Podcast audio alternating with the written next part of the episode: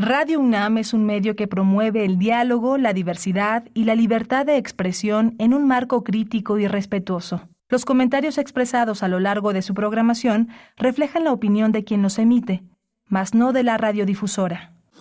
Radio UNAM presenta Primer Movimiento. El mundo desde la universidad.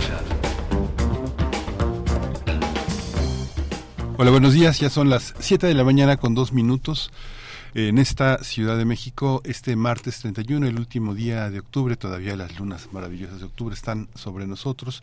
Está Rodrigo Aguilar en la, en la producción ejecutiva, está Violeta Berber esta mañana en la cabina, en la asistencia de producción, está Andrés Ramírez en los controles técnicos y mi compañera Berenice Camacho en la conducción. Querida Berenice, buenos días. Miguel Ángel Quemain, muy buenos días. Pues aquí estamos con ustedes ya finalizando este mes de octubre, el décimo mes del año, para darle la bienvenida a noviembre y también con ello a la celebración de Día de Muertos en nuestro país. Bienvenidos, bienvenidas. Estaremos de 7 a 10 de la mañana con ustedes. Vamos hoy, como cada martes, a tener la propuesta musical de Edith Citlali Morales. Es una curaduría, es una selección que tiene un hilo conductor y que nos comentará en unos momentos que estará aquí en estos micrófonos. Ella es violinista, comunicóloga, gestora cultural e investigadora musical.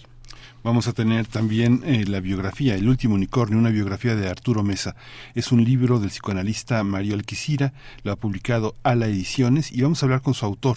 Eh, el Mario Alquicira es maestro en filosofía social, profesor de la Universidad de La Salle y autor de diversas publicaciones sobre psicoanálisis. Tendremos también la participación de Fe Navarrete, investigadora del Instituto de Investigaciones Históricas de la UNAM, Tejiendo Memoria, los huipiles de Malitzin. Es una segunda entrega, ya veremos de qué de qué trata, en qué consiste esta propuesta de Fe Navarrete que desarrollará en la sección Nuevas Historias para un Nuevo Mundo. También vamos a hablar de la sentencia contra militares por el caso de Jorge Mercado y Javier Arredondo, estudiantes del TEC de Monterrey, ejecutados por el ejército mexicano en 2010.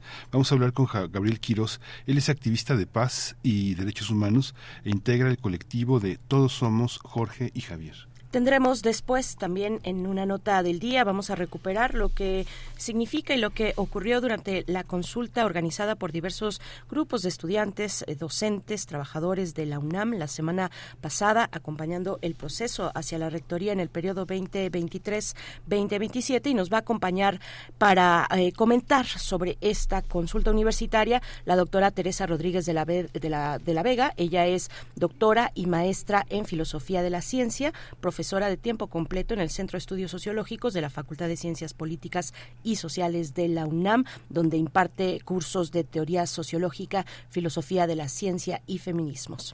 Y vamos a hablar, hoy, hoy toca el turno de la poesía necesaria en la voz de Berenice Camacho con su selección literaria y musical.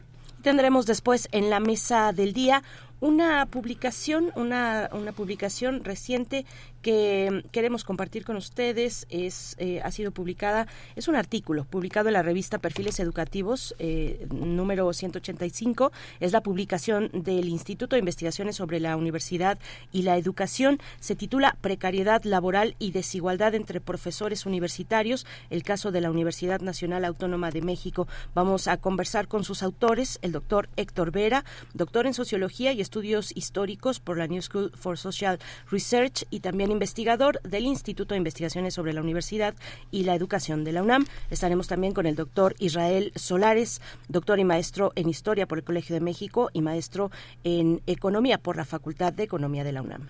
Vamos a tener también Tiempo Lunar. Tiempo Lunar hoy es el salto de la salvaja eh, eh, de Carmen Boullosa, la gran escritora Carmen Boullosa, mexicana.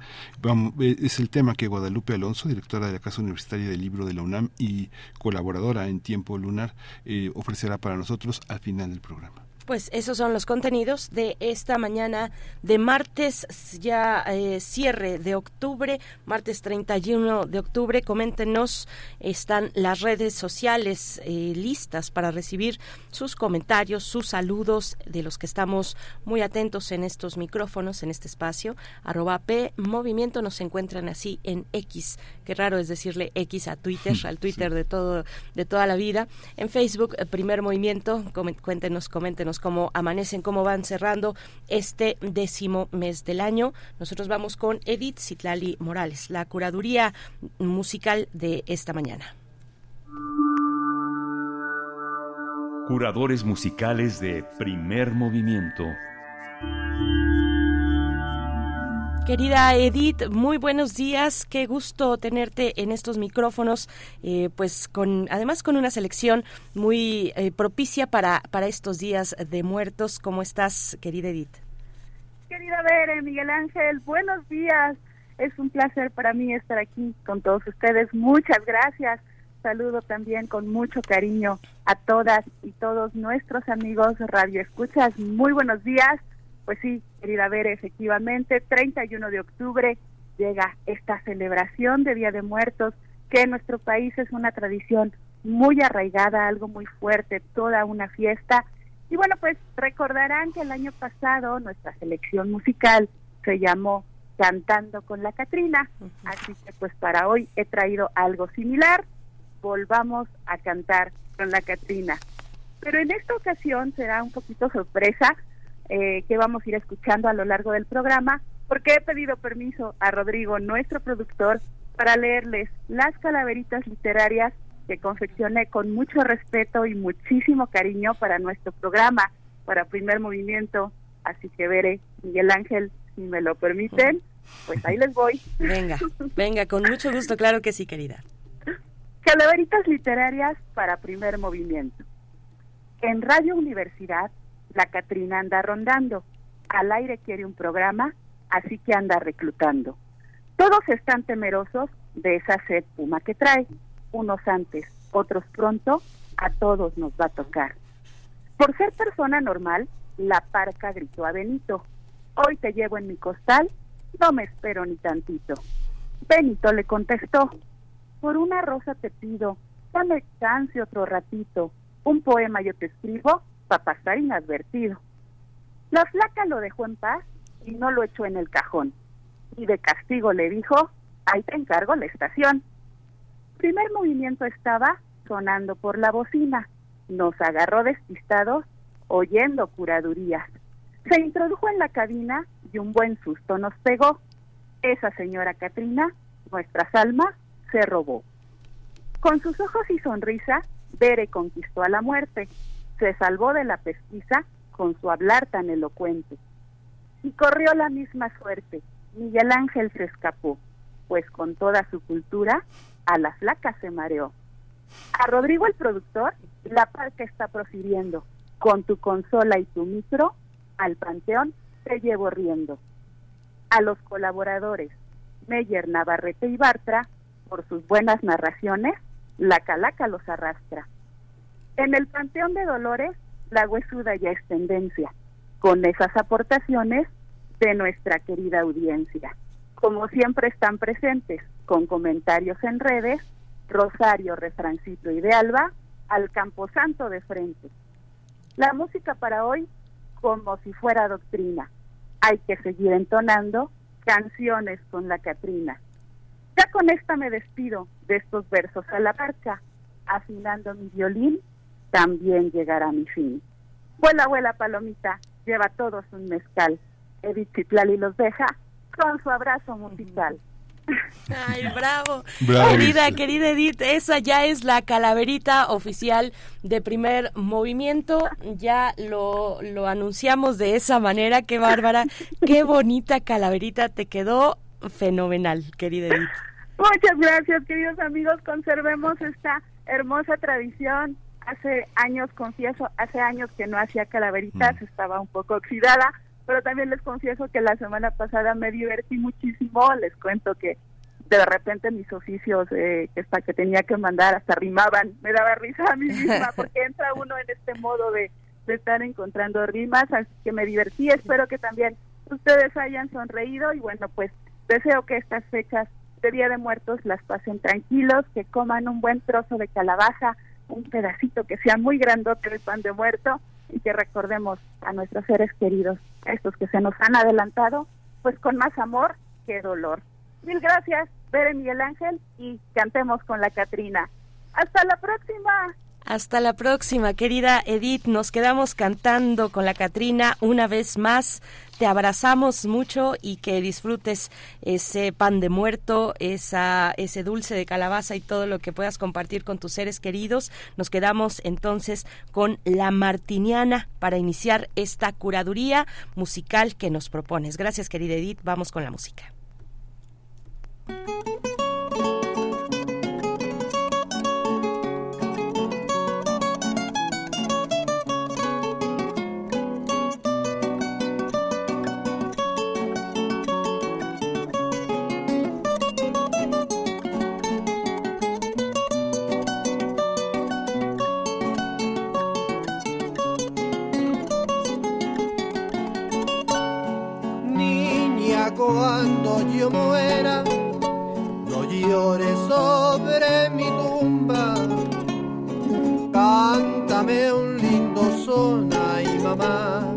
Cántame la sandunga.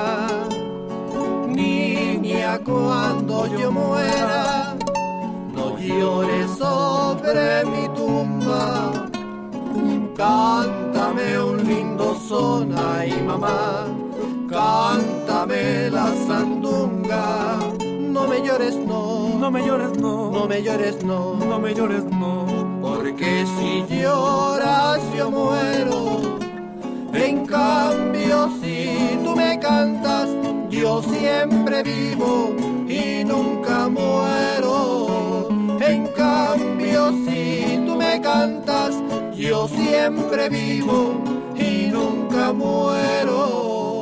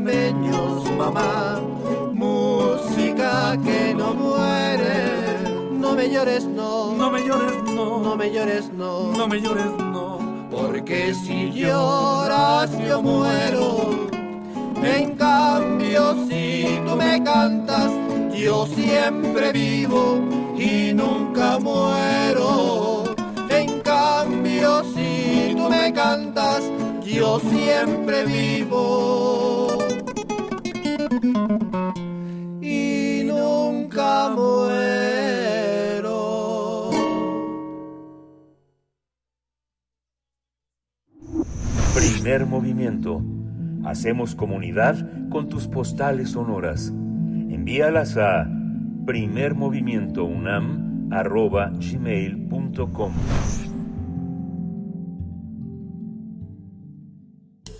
Toma nota y conoce nuestra recomendación literaria. El último unicornio, biografía de Arturo Mesa. Es un libro del psicoanalista Mario Alquicira, quien retrata a uno de los músicos mexicanos vivos más enigmáticos, así lo define, pues a pesar de no tener una presencia mediática ni hacer conciertos masivos, goza de un sitio importante en el mundo del rock nacional. Además de ser escritor, poeta y artista plástico, Arturo Mesa no se define a sí mismo como un mensajero de historias, sino como un mensajero que viene desnudo, con historias desnudas del corazón del mundo.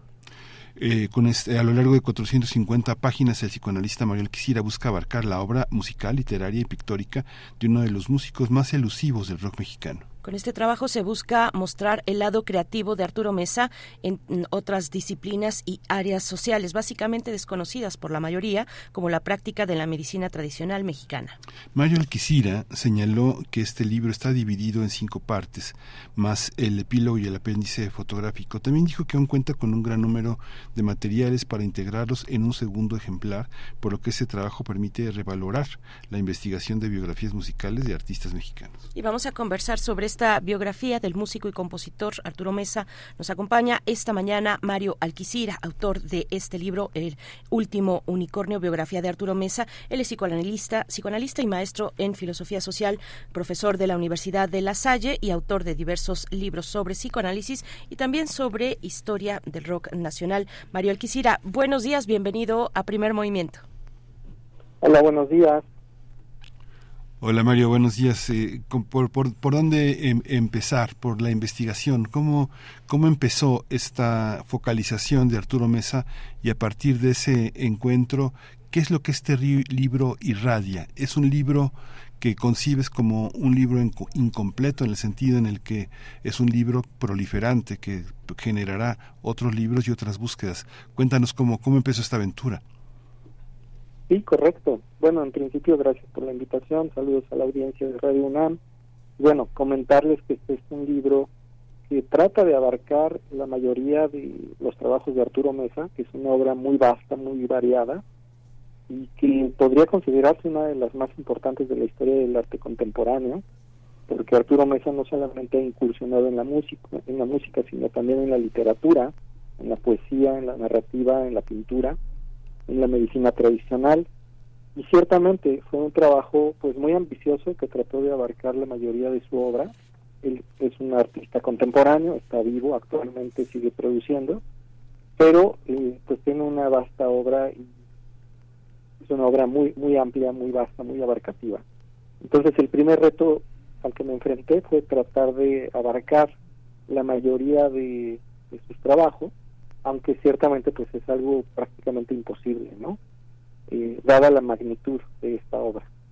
Entonces, eh, la idea pues es acercar esta, esta obra, darla a conocer a las nuevas generaciones, que escuchen, que conozcan la obra de este cantautor, compositor, músico, etcétera, que es muy prolífico y que además ha incursionado en múltiples géneros, se le asocia principalmente con rock progresivo, etno rock, rock urbano, movimiento rupestre, entre otros, pero que eh, pues va para mucho. Es una obra muy prolífica, como bien mencionan ustedes en primer movimiento. eh, Mario Alquicira, ¿cómo fue el proceso de investigación para ti? Nos has descrito quién es, eh, bueno, una, es una introducción breve a la obra de Arturo Mesa, a su perfil como artista. Llama la atención que también en este libro en algún punto haces paralelismos con otros, con otros artistas eh, igualmente diversos o que combinan distintas expresiones artísticas como la pintura, la poesía, la música. Eh, mencionas en algún momento a, William Blake, eh, pero cuéntanos cómo, cómo fue para ti acercarte, incluso tuviste entrevistas con el propio Arturo Mesa en Michoacán. Cuéntanos cómo fue este proceso de documentación, en qué momento decidiste dar este paso y empezar a reunir material para nutrir esta publicación. Sí, bueno, yo a Arturo Mesa le sigo la pista hace más de 30 años, lo, lo vi por primera vez en vivo en 1992 eh, después establecí contacto directo con él, tenemos una relación personal, una amistad, Eh, pero ya cuando me di cuenta de que tenía material suficiente para documentar su vida y su obra, fue pues alrededor de hace siete años que me puse a escribir el libro como tal, porque me di cuenta de la magnitud de, pues, de la obra y del material que yo ya había estado reuniendo durante todos estos años. Y lo que había que hacer entonces era documentar, sistematizar, catalogar, para irle dando forma.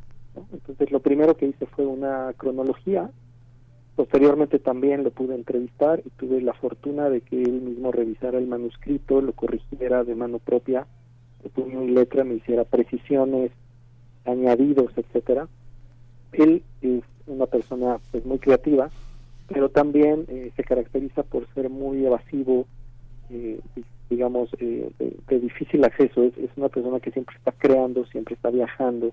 No es fácil atraparlo, por eso es que se llama el último unicornio, porque el unicornio es un animal fabuloso, fantástico, mitológico, que se caracteriza por ser fugaz, elusivo, escurridizo, difícil de atrapar. Y Arturo es así también. No es un espécimen para ser disecado, para ser atrapado. Es un alma libre eh, que prácticamente se la pasa creando todo el tiempo. Pero tuve la fortuna de que él eh, accediera a, revisar el manuscrito y a dar su visto bueno Finalmente la obra se publicó el año pasado, se hizo a través de una editorial que se llama Ala Ediciones, en una colección que se llama Rock para leer. Y bueno, es un libro que conjunta también el trabajo de muchos otros artistas, porque tenemos una pintura en la portada que es obra de Adrián Monsiváis, un pintor regiomontano, amigo también de Arturo Mesa. Tenemos el prólogo de David Cortés, que es uno de los periodistas más importantes de rock en México. Eh, las fotografías de Fernando Aceves, en fin, la caricatura de Jorge Manjarres, que es el que hizo el mural del rock mexicano que está en Metro Chabacano, en fin, eh, muchos otros se sumaron al, al proyecto y finalmente dimos a luz esta obra de casi 500 páginas, 450 páginas, que además viene ilustrada con fotografías con imágenes, incluso pinturas del mismo Arturo Mesa, porque él además tiene una obra pictórica. Entonces, pues la idea es abarcar lo más posible para poder dar a conocer principalmente a las nuevas generaciones la obra de este magnífico artista es que es la pura banda, la pura banda, Mario, la que está eh, acompañándote. Digamos que en la presentación ya estaban todas, las, todas las estrellas de los 80 y 90 ya canosos con lentes, pero eh, en una especie como de antiheroísmo en el que David Cortés tiene razón. Parecía que Arturo Mesa se había bajado del avión y antes de conseguirlo, pero casi lo había conseguido. Ese casi es esa renuncia al éxito. Digamos que también hay un, este libro también es un revés frente a la, al rostro del espectáculo y una forma de éxito que finalmente se fue corroyendo y pudriendo en la televisión comercial, ¿no? Sí, efectivamente, Arturo se caracteriza por ser muy marginal. Su obra es prácticamente eh, desconocida, digamos, a nivel masivo, pensando en términos eh, técnicos ¿no? Eh, sin embargo, tiene un público muy leal, muy fiel, eh, tiene muchos seguidores porque pertenece, digamos, a un ámbito más bien subterráneo. Eh, y ahí es donde pues ha generado buena parte de su carrera. Y sí, una de sus características es precisamente esta automarginalidad, digamos, ¿no? Él mismo no es muy dado a dar entrevistas, a estar bajo los reflectores, a veces desaparece, eh, tan solo ahora pues, está un tanto alejado de los escenarios, ha tenido problemas de salud últimamente, le mandamos un saludo hasta donde esté y esperando que se recupere pronto, porque también se repliega, se repliega para, para crear, escribe mucho, produce tres, cuatro novelas al año, entonces pues es alguien muy activo y también se dedica a la medicina tradicional, él suele oscilar entre Jalisco, eh, Michoacán, Ciudad de México, y bueno, tiene múltiples actividades, ¿no? Entonces, pues es una persona eh, enigmática, como decían ustedes en la presentación, misteriosa, y este libro trata de desentrañar eso, trata de, velar un poco el genio, la figura de, Arturo Mesa, dar cuenta de sus orígenes, de dónde surge, cómo es que se gesta una figura de esta naturaleza, ¿no? Cómo es que se crea un genio. Siendo yo psicoanalista, no quise hacer una psicobiografía, la idea no es hacer un psicoanálisis del, artista, porque la obra habla por sí sola. La idea es simplemente plasmar y dar cuenta de esta producción que es inconmensurable. La obra habla por sí sola y denota un componente místico importante. Eh, si, si, si, tuviéramos que pensar en periodos, digamos, de creación artística eh, de, Arturo Massa, ¿cómo, cómo sería, cómo sería eh, pensar, por ejemplo, en esas búsquedas sonoras de las que hablas en el libro, búsquedas sonoras que tuvieron un periodo entre 1975, nos dices, y 1986? ¿Cómo, cómo describir esas búsquedas que tienen una orientación, pues eso, más bien mística, eh, y qué contexto pues cultural hicieron que prosperaran esas obras también, qué estaba ocurriendo en torno a un artista como Arturo Massa.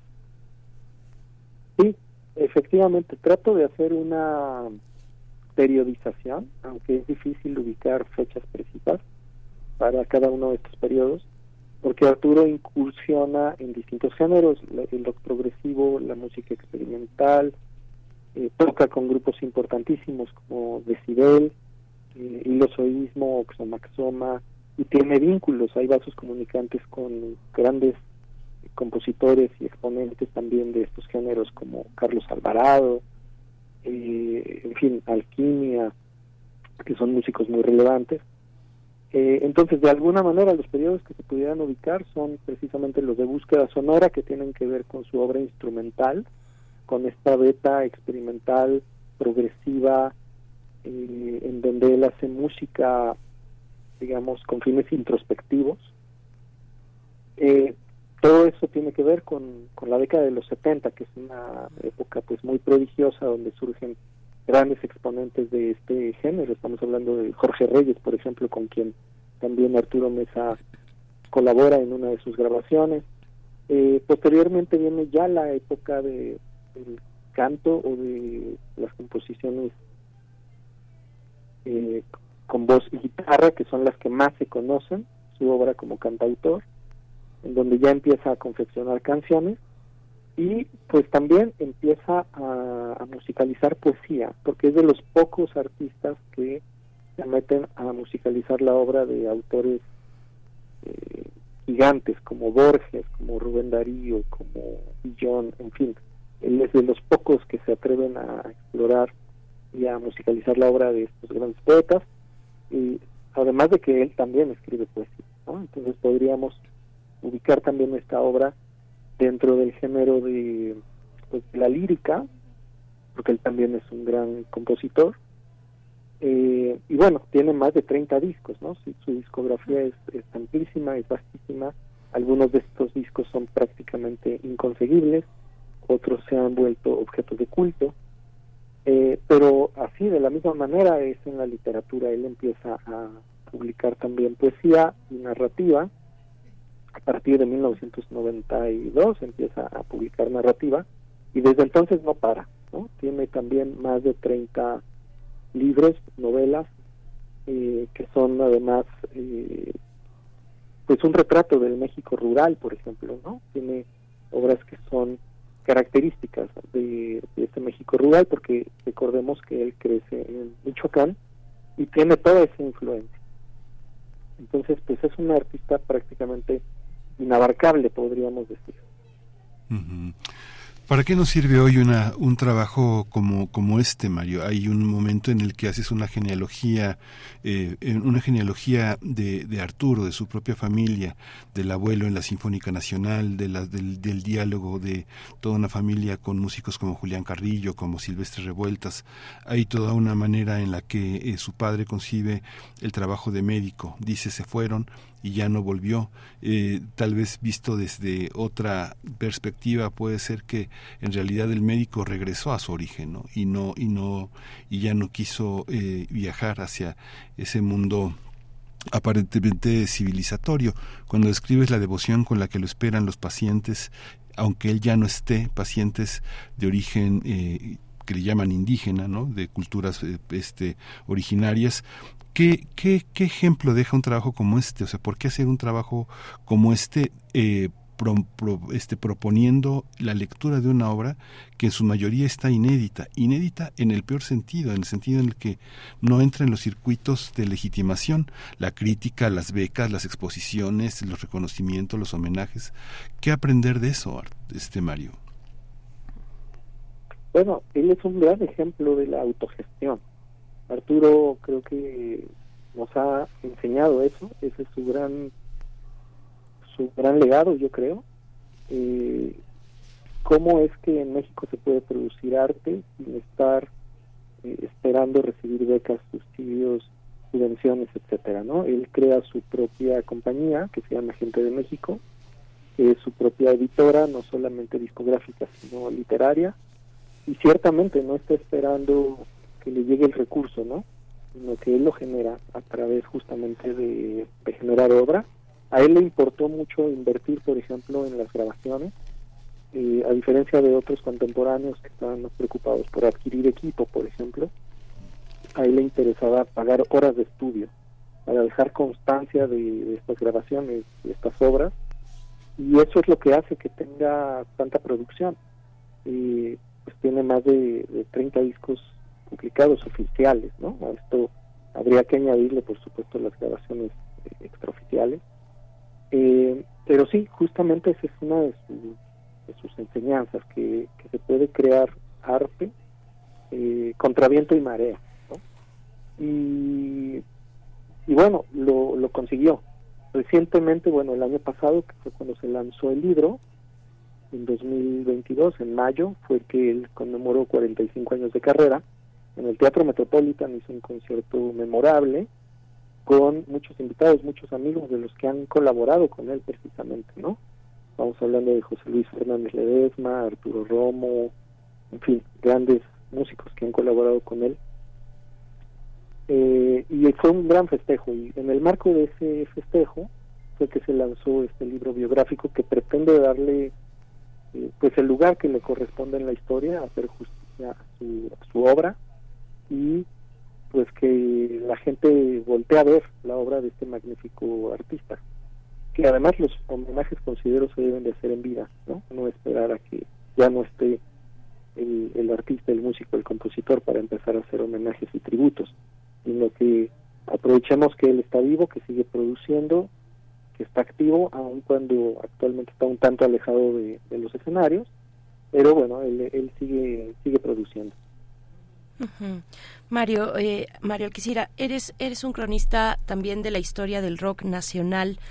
Eh, y parece que esa historia parece que a veces se va que se va deslavando tal vez sea normal con el paso del tiempo o tal vez sea normal precisamente por ese mm, tinte marginal de algunos de sus expositores de sus artífices eh, pero, pero también a veces solo uno tiene que recorrer las calles de su ciudad, raspar un poquito la superficie y encontrar esa historia del rock nacional. ¿Cómo, cómo lo ves tú? ¿Cómo percibes esa, esa memoria musical eh, de, de, nuestro país en el rock?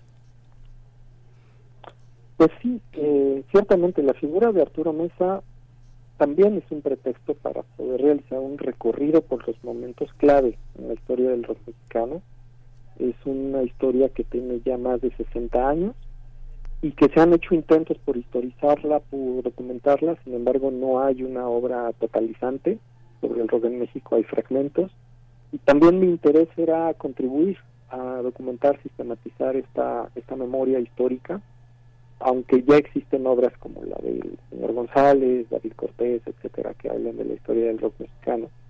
Pero eh, la, tradición biográfica me parece que está poco explorada en, esta área.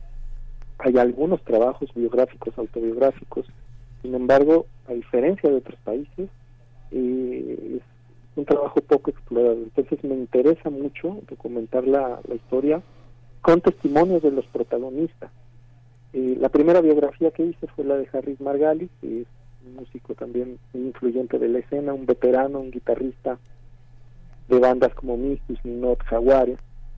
Eh, y después fue que emprendí este gran trabajo, este trabajo titánico de abarcar la obra de, del gran Arturo Mesa. Y actualmente estoy por publicar la biografía de un grupo de rock urbano también muy importante que se acaba de reintegrar después de 20 años, que se llama Trolebús. Entonces, bueno, creo que hacen falta trabajos como este. Espero estar aportando mi pequeño grano de arena para que eh, pues se sumen más plumas y más escritores eh, interesados en, documentar esta historia. También hay una hay una parte en que finalmente la convocatoria de materiales, de fotos, de grabaciones también es un trabajo colectivo. Quienes te han acompañado en las presentaciones forman parte de ese de ese movimiento y acompañan a los libros en esa múltiple biografía. Digo, yo creo que David Cortés es una de las figuras más importantes, pero pues ahí está Pepe Navar, Félix Morriña, este, mucha gente que el propio Rafael Catana, ¿no? ¿Cómo? Federico Arana. Federico Arana, mucha gente entrañable que está fuera de los circuitos más comerciales del reconocimiento, ¿no? ¿Dónde, dónde encontrar, no el reconocimiento, pero sí una lectura que por lo menos reconozca que esta es una historia nacional, Mario. Sí, ciertamente, como, como lo acabas de señalar, pues la idea era recopilar, rescatar, difundir los archivos hemerográficos, fonográficos, fotográficos, olvidados. Eh, y creo que esto contribuye a ir documentando esta historia. Quien esté interesado en adquirir, por cierto, el libro, puede escribir a el último unicornio book arroba gmail.com. Eh, ya decía que se publicó por Ala Edición, es una editorial independiente chapaneca que tiene en su haber ya tres títulos pertenecientes a la colección Rock para leer. Pero sí, me parece que este trabajo de historización pretende eh, a través de fotografías, archivos, documentos, dar cuenta de esta historia que, que me parece eh, fundamental eh, poder eh, plasmarla por escrito, que no se quede en el olvido, que pueda permanecer, que pueda perdurar y que pueda transmitirse a las siguientes generaciones, que la gente pueda recurrir a, pues a estos acervos, a estos archivos. Por suerte también, afortunadamente Arturo Mesa tiene disponible su obra musical en plataformas como Spotify, como YouTube, entonces la gente que quiera acercarse a su obra, escucharla, eh, pues bueno, ya está también al alcance de la mano, o al alcance del oído a través de estas plataformas. Porque muchos de estos discos se han convertido en inconseguibles piezas de culto, en piezas de colección.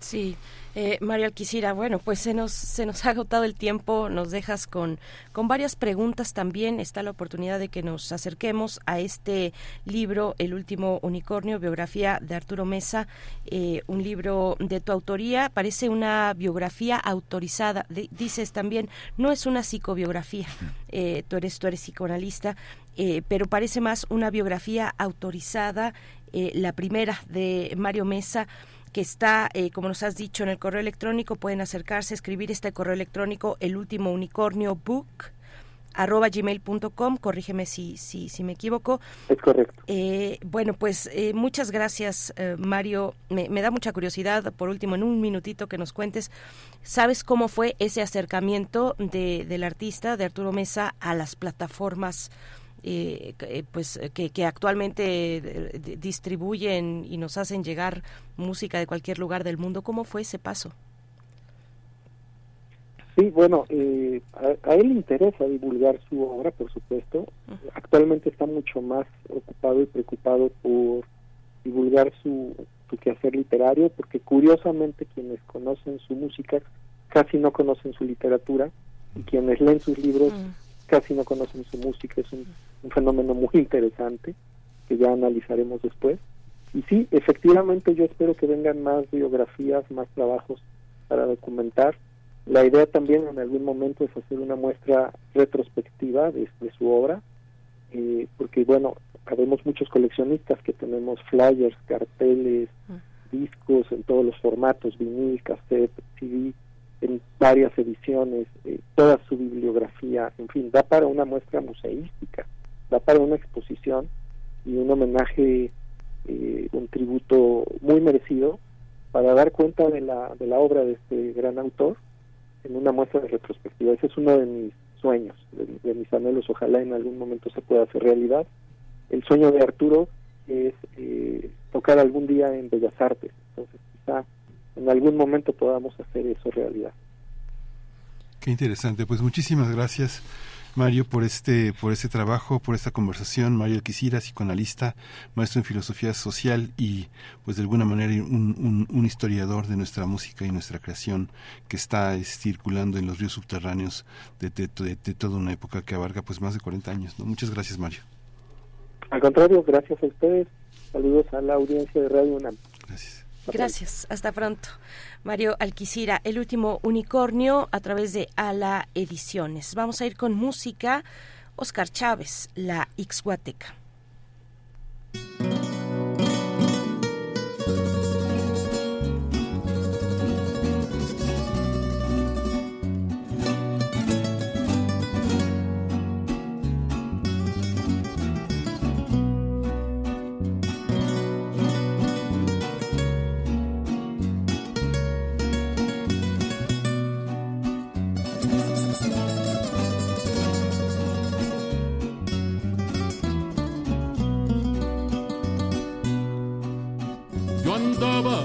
Buscando la muerte cuando me encontré contigo.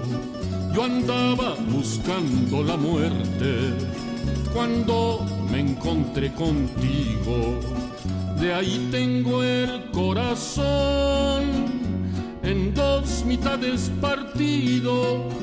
De ahí tengo el corazón en dos mitades partido la una le teme a la muerte, a la otra le espanta el olvido. La una le teme a la muerte, a la otra le espanta el olvido. De ahí tengo el corazón en dos mitades partido. De ahí tengo el corazón en dos mitades partido.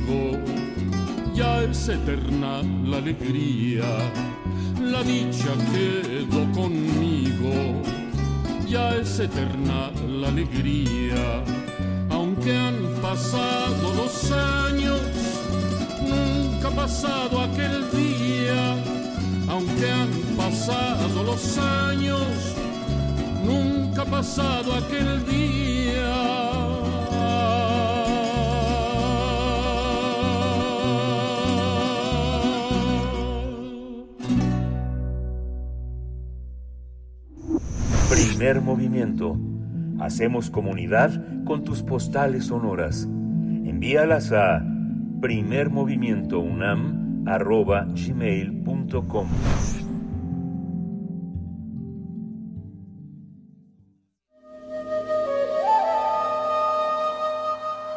Nuevas historias para un nuevo mundo.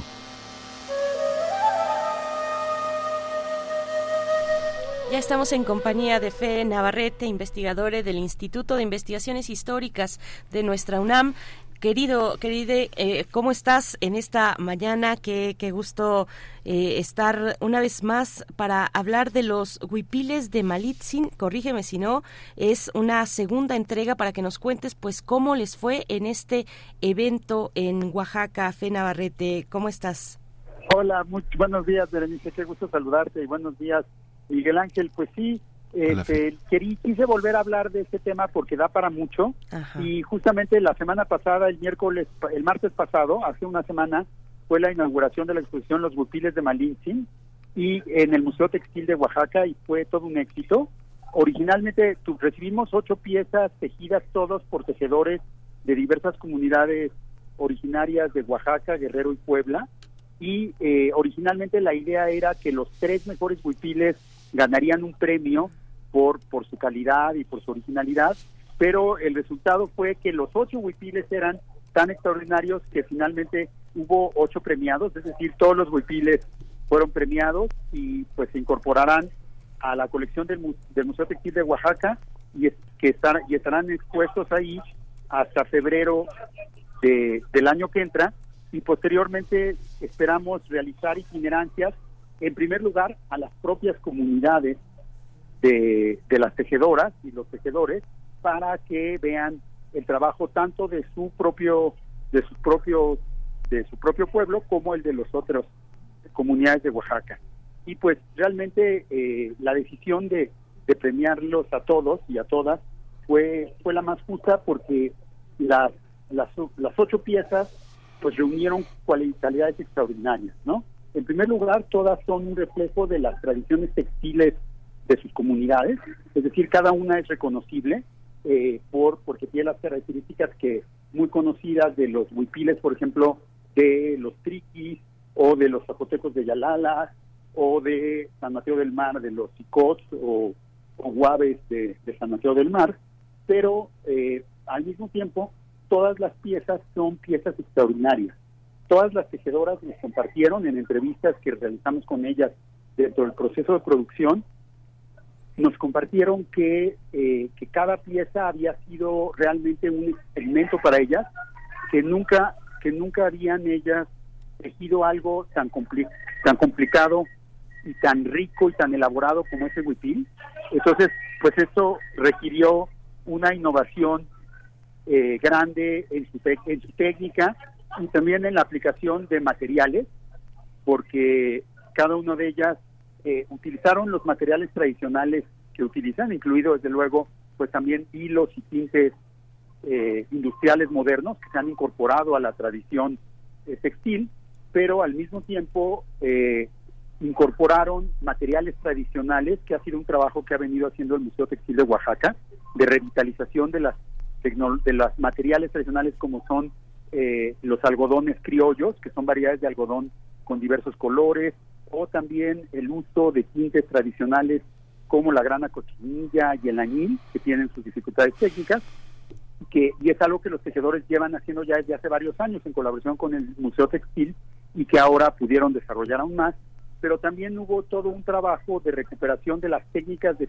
de tejido del periodo colonial, eh, y del pues de lo que ha sido el periodo prehispánico este que eh, a partir de una reconstrucción histórica que se ha realizado en el mismo eh, museo en esta entonces las tejedoras se inspiraron en estas técnicas antiguas y utilizaron a la vez estos materiales revitalizados juntados con los materiales que normalmente suelen utilizar y pues el resultado fue realmente a la vez una revitalización y algo profundamente innovador, lo cual pues era justamente la, la intención de la exposición, ¿no? Como, como bien eh, dijo Yasna Aguilar, que es una de las organizadoras, pues la idea era justamente combinar la tradición con la capacidad de inventiva y de innovación.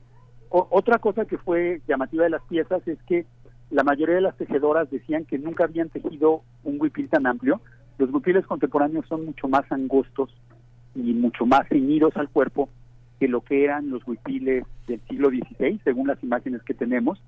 Entonces, el, el, hacer una tela, el tejer, empezar por tejer las telas, los paños de tela mucho más amplios, pues les dio un espacio que no están acostumbrados a tener para los propios brocados y tejidos y bordados y también les demandó una cantidad de tiempo que casi ninguna eh, trabajo comercial les da, ¿no?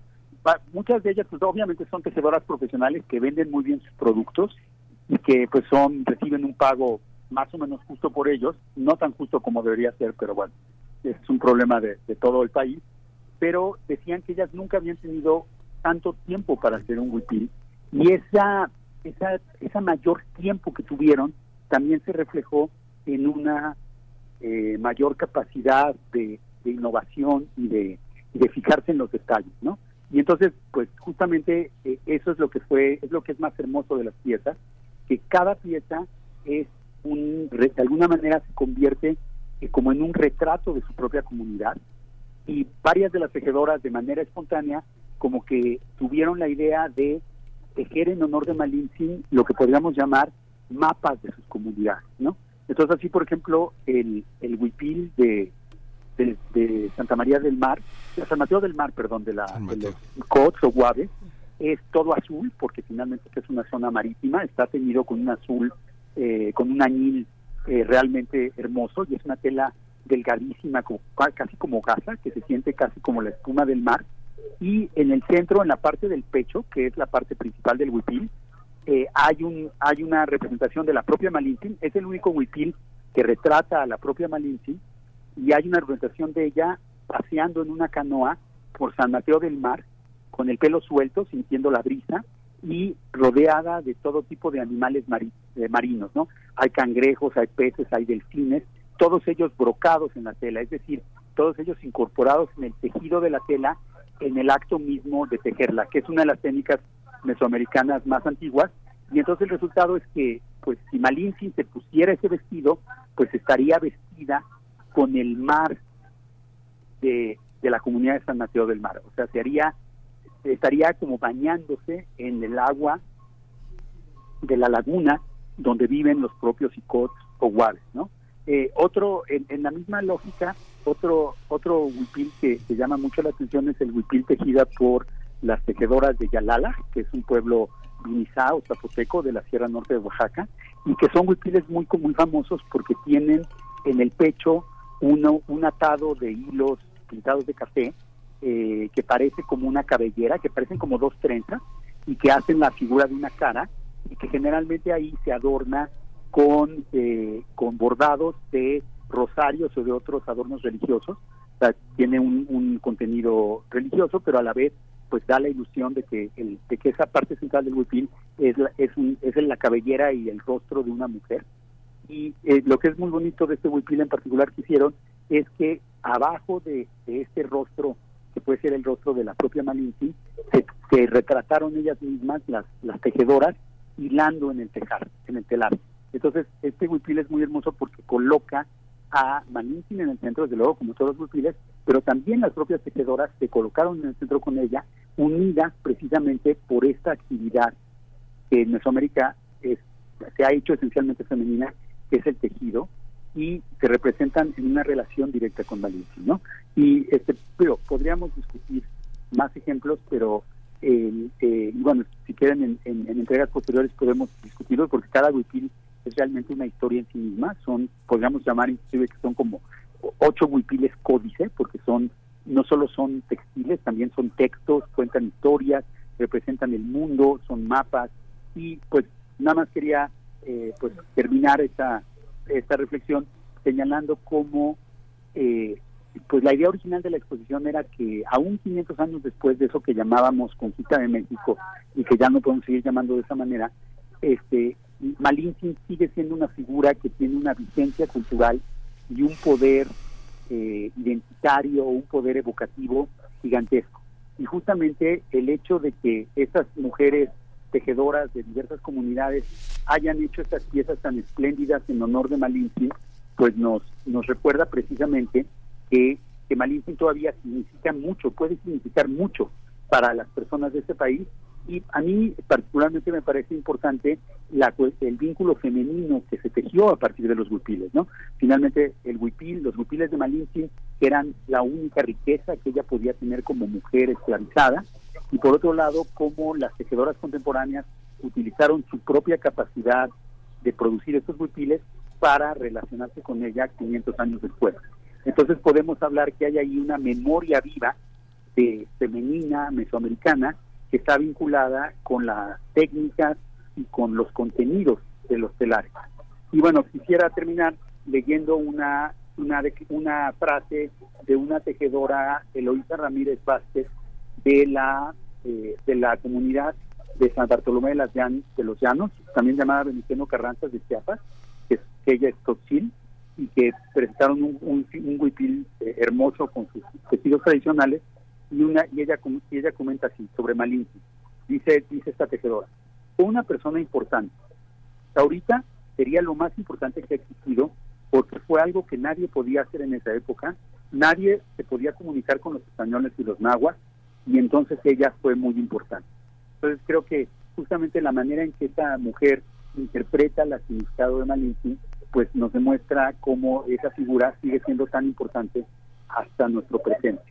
Mm. Pues tenemos que hacer una mesa, eh, porque sí vale la pena discutirlo. Detrás de todo lo que dices hay una memoria que se cumplen 35 años del Yago, toda esta idea textil que tenía Toledo y todo lo que generó en materia de comunidades. Por otro lado está todo el tema de la filantropía de Harp Elú y toda esta idea que tuvo Banamex en su momento de crear su museo y de poner a unos artesanos de alguna manera a trabajar en su propio patrimonio, que era nacional, pero era de Banamex.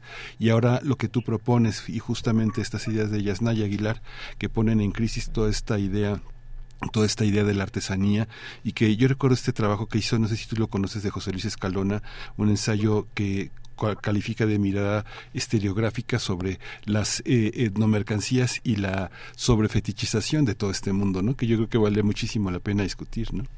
Pues me parecen que todos estos son temas realmente muy interesantes y yo feliz de participar en esa mesa creo que finalmente estos huipiles son obras de arte porque son creativos, porque son originales y porque son una producción, eh, eh, pues obviamente todos ellos fueron muy bien pensados antes de tejerse, entonces tienen todas las características de una obra de arte y a la vez pues demuestran cómo es un arte vivo, ¿no? Que, que lejos de, de los de los folclorismos sigue siendo una forma de vestir, una forma de vivir, una forma de hablar, una forma de expresar. Pues muchas gracias, Fe Navarrete. Eh, en verdad, organicemos, algo con Yasnaya Aguilar y con quienes ustedes quieran también invitar a, ese, pues a esa conversación eh, para, para, para, dejarlo en registro aquí en esas estas entregas quincenales tuyas, pero también en un eh, en un espacio un poco más amplio. Fe Navarrete, muchas gracias por compartirlo. Te deseamos excelente día y, también en esta conmemoración de Día de Muertos que la pases muy bien. Buen, Día de Muertos y este y organizamos eso con todo gusto. Maravilloso. Gracias, Fe. Hasta pronto. Adiós. Hasta luego. Fe Navarrete, investigadora del Instituto de Investigaciones Históricas de la UNAM. Son las 8 de la mañana. Vamos al corte.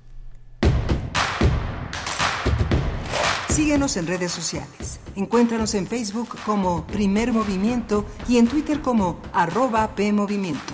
Hagamos comunidad.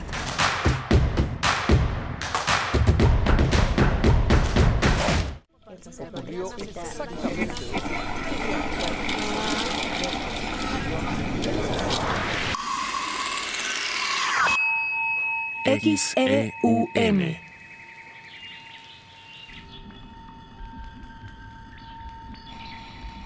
Radio UNAM. Experiencia sonora.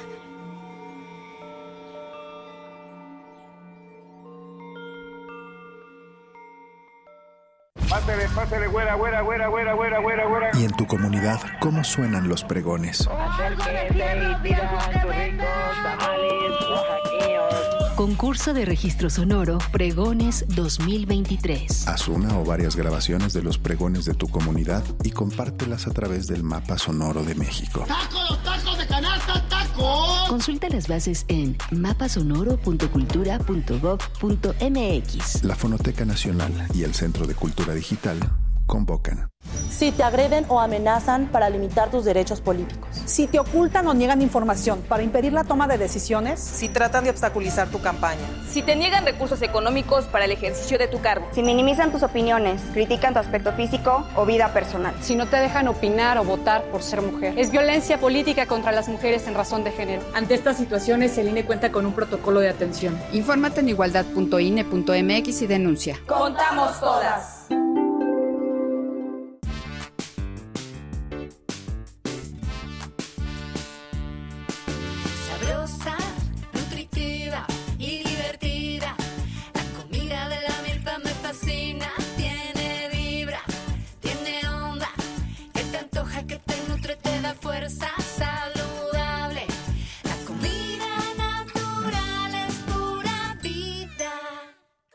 Nosotras y ponte saludable. Secretaría de Salud.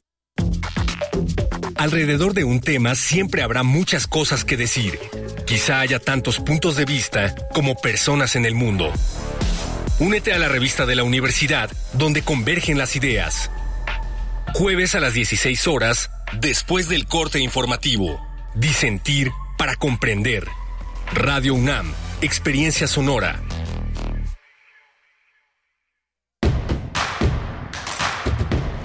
Encuentra la música de primer movimiento día a día en el Spotify de Radio UNAM y agréganos a tus favoritos.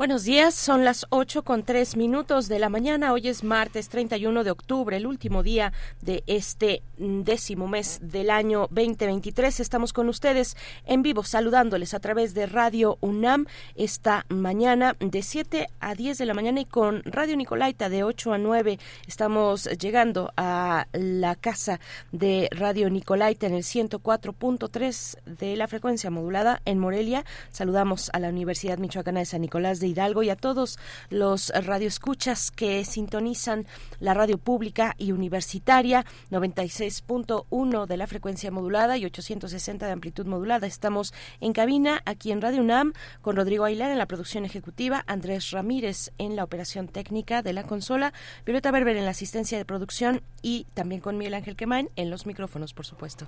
Querido hola, hola, buenos días, buenos días a todos nuestros radioescuchas. Gracias a la, a la Radio Nicolaita por alojarnos en sus frecuencias de 8 a 9 de lunes a viernes.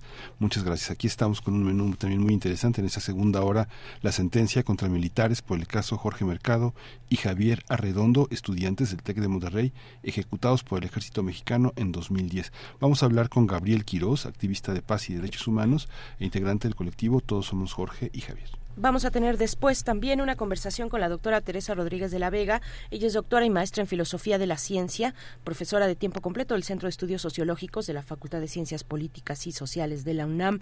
Vamos a conversar sobre la reciente organización de la consulta universitaria eh, realizada, bueno, organizada por diversos grupos de estudiantes, eh, docentes, trabajadores de la UNAM, que tuvo lugar la semana pasada en distintos planteles eh, de la universidad. Bueno, vamos a, eh, a tomar este tema, a compartir con ustedes, ya que nos han, nos han preguntado, nos, han, nos estuvieron preguntando la semana pasada en redes, redes sociales de qué se trataba, en qué consistía. Bueno, pues vamos a despejar nuestras dudas. Vamos a tener a la doctora Teresa Rodríguez de la Vega que nos va a comentar, a dar su perspectiva de este, de esta consulta, cuyos resultados han sido ya entregados, recibidos por la Junta de Gobierno de la UNAM. Y antes de irnos con nuestra nota del día, eh, saludamos a las personas que están escribiendo en redes sociales. Eh, Xochitl Arellano dice cómo conectar con los organizadores de este hermoso evento de Huipiles de Oaxaca. Qué grandioso. Vi el documental Malitzin, fue excelente, una reivindicación. Xochitl, mm, no sé de qué manera, pero si tú le escribes a Fe Navarrete, es muy probable que eh, bueno, él de entrada es de las personas organizadoras, ella es de las personas organizadoras, Fe Navarrete, y lo encuentras en su dirección, en su, en su cuenta de X, arroba Fe de Navarrete. Así lo puedes encontrar y nosotros ojalá tengamos oportunidad de ampliar este tema en una mesa, eh, invitando también a Yasnaya, que es de las personas que, pues artífices que han organizado este evento de los huipiles, tejiendo memoria, los huipiles de Malitzin Mm, te preguntan, Miguel Ángel, ¿cuál es el libro de Escalona donde se revisa la idea de etnomercancía? Bueno, no hay un libro de Escalona. Eh, Escalona tiene una serie de contribuciones en un trabajo que hizo este, este gran investigador que es Jorge Uceta, que ha cuestionado eh, muy fuerte la noción de indígena, indio, y la construcción de ciudadanía. Esto está en el Colegio de Michoacán. Hay un libro, hay un libro fundamental que se llama Identidades diversas, ciudadanías particulares, en el que justamente Escalona escribe un trabajo que es muy, muy, muy subversivo, que se llama ¿Por qué la antropología sigue atrapada en el tema de la identidad étnica, que es una eh, la revista de relaciones, estudios de, estudios de Historia y Sociedad del Colegio de Michoacán. Es, está, ahí está, en el, Colegio de Michoacán. Vayan a las publicaciones, ahí van a encontrar muchas cosas. El concepto de etno, etnomercancía es muy interesante y de sobrefetichización, pues son muy subversivos. Son, ahí andan en el Colegio de Michoacán haciendo, haciéndole la guerra al statu quo. Sí, sí, sí, sí. Bueno, qué, qué, qué nociones tan, tan, tan políticas, tan fuertes, tan poderosas e interesantes, con todo un discurso político detrás. Vamos a, a los temas eh, de esta hora. Vamos ya con nuestra nota del día.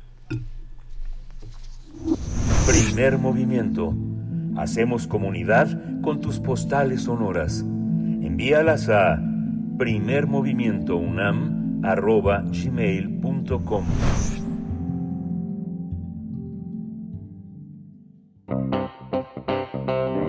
Nota Nacional el juzgado cuarto del, distrito en materia penal en el estado de Nuevo León dictó una sentencia de 90 años de prisión contra cinco militares por el asesinato en 2010 de los estudiantes del Tecnológico de Monterrey, Javier Francisco Arredondo y Jorge Antonio Mercado Alonso.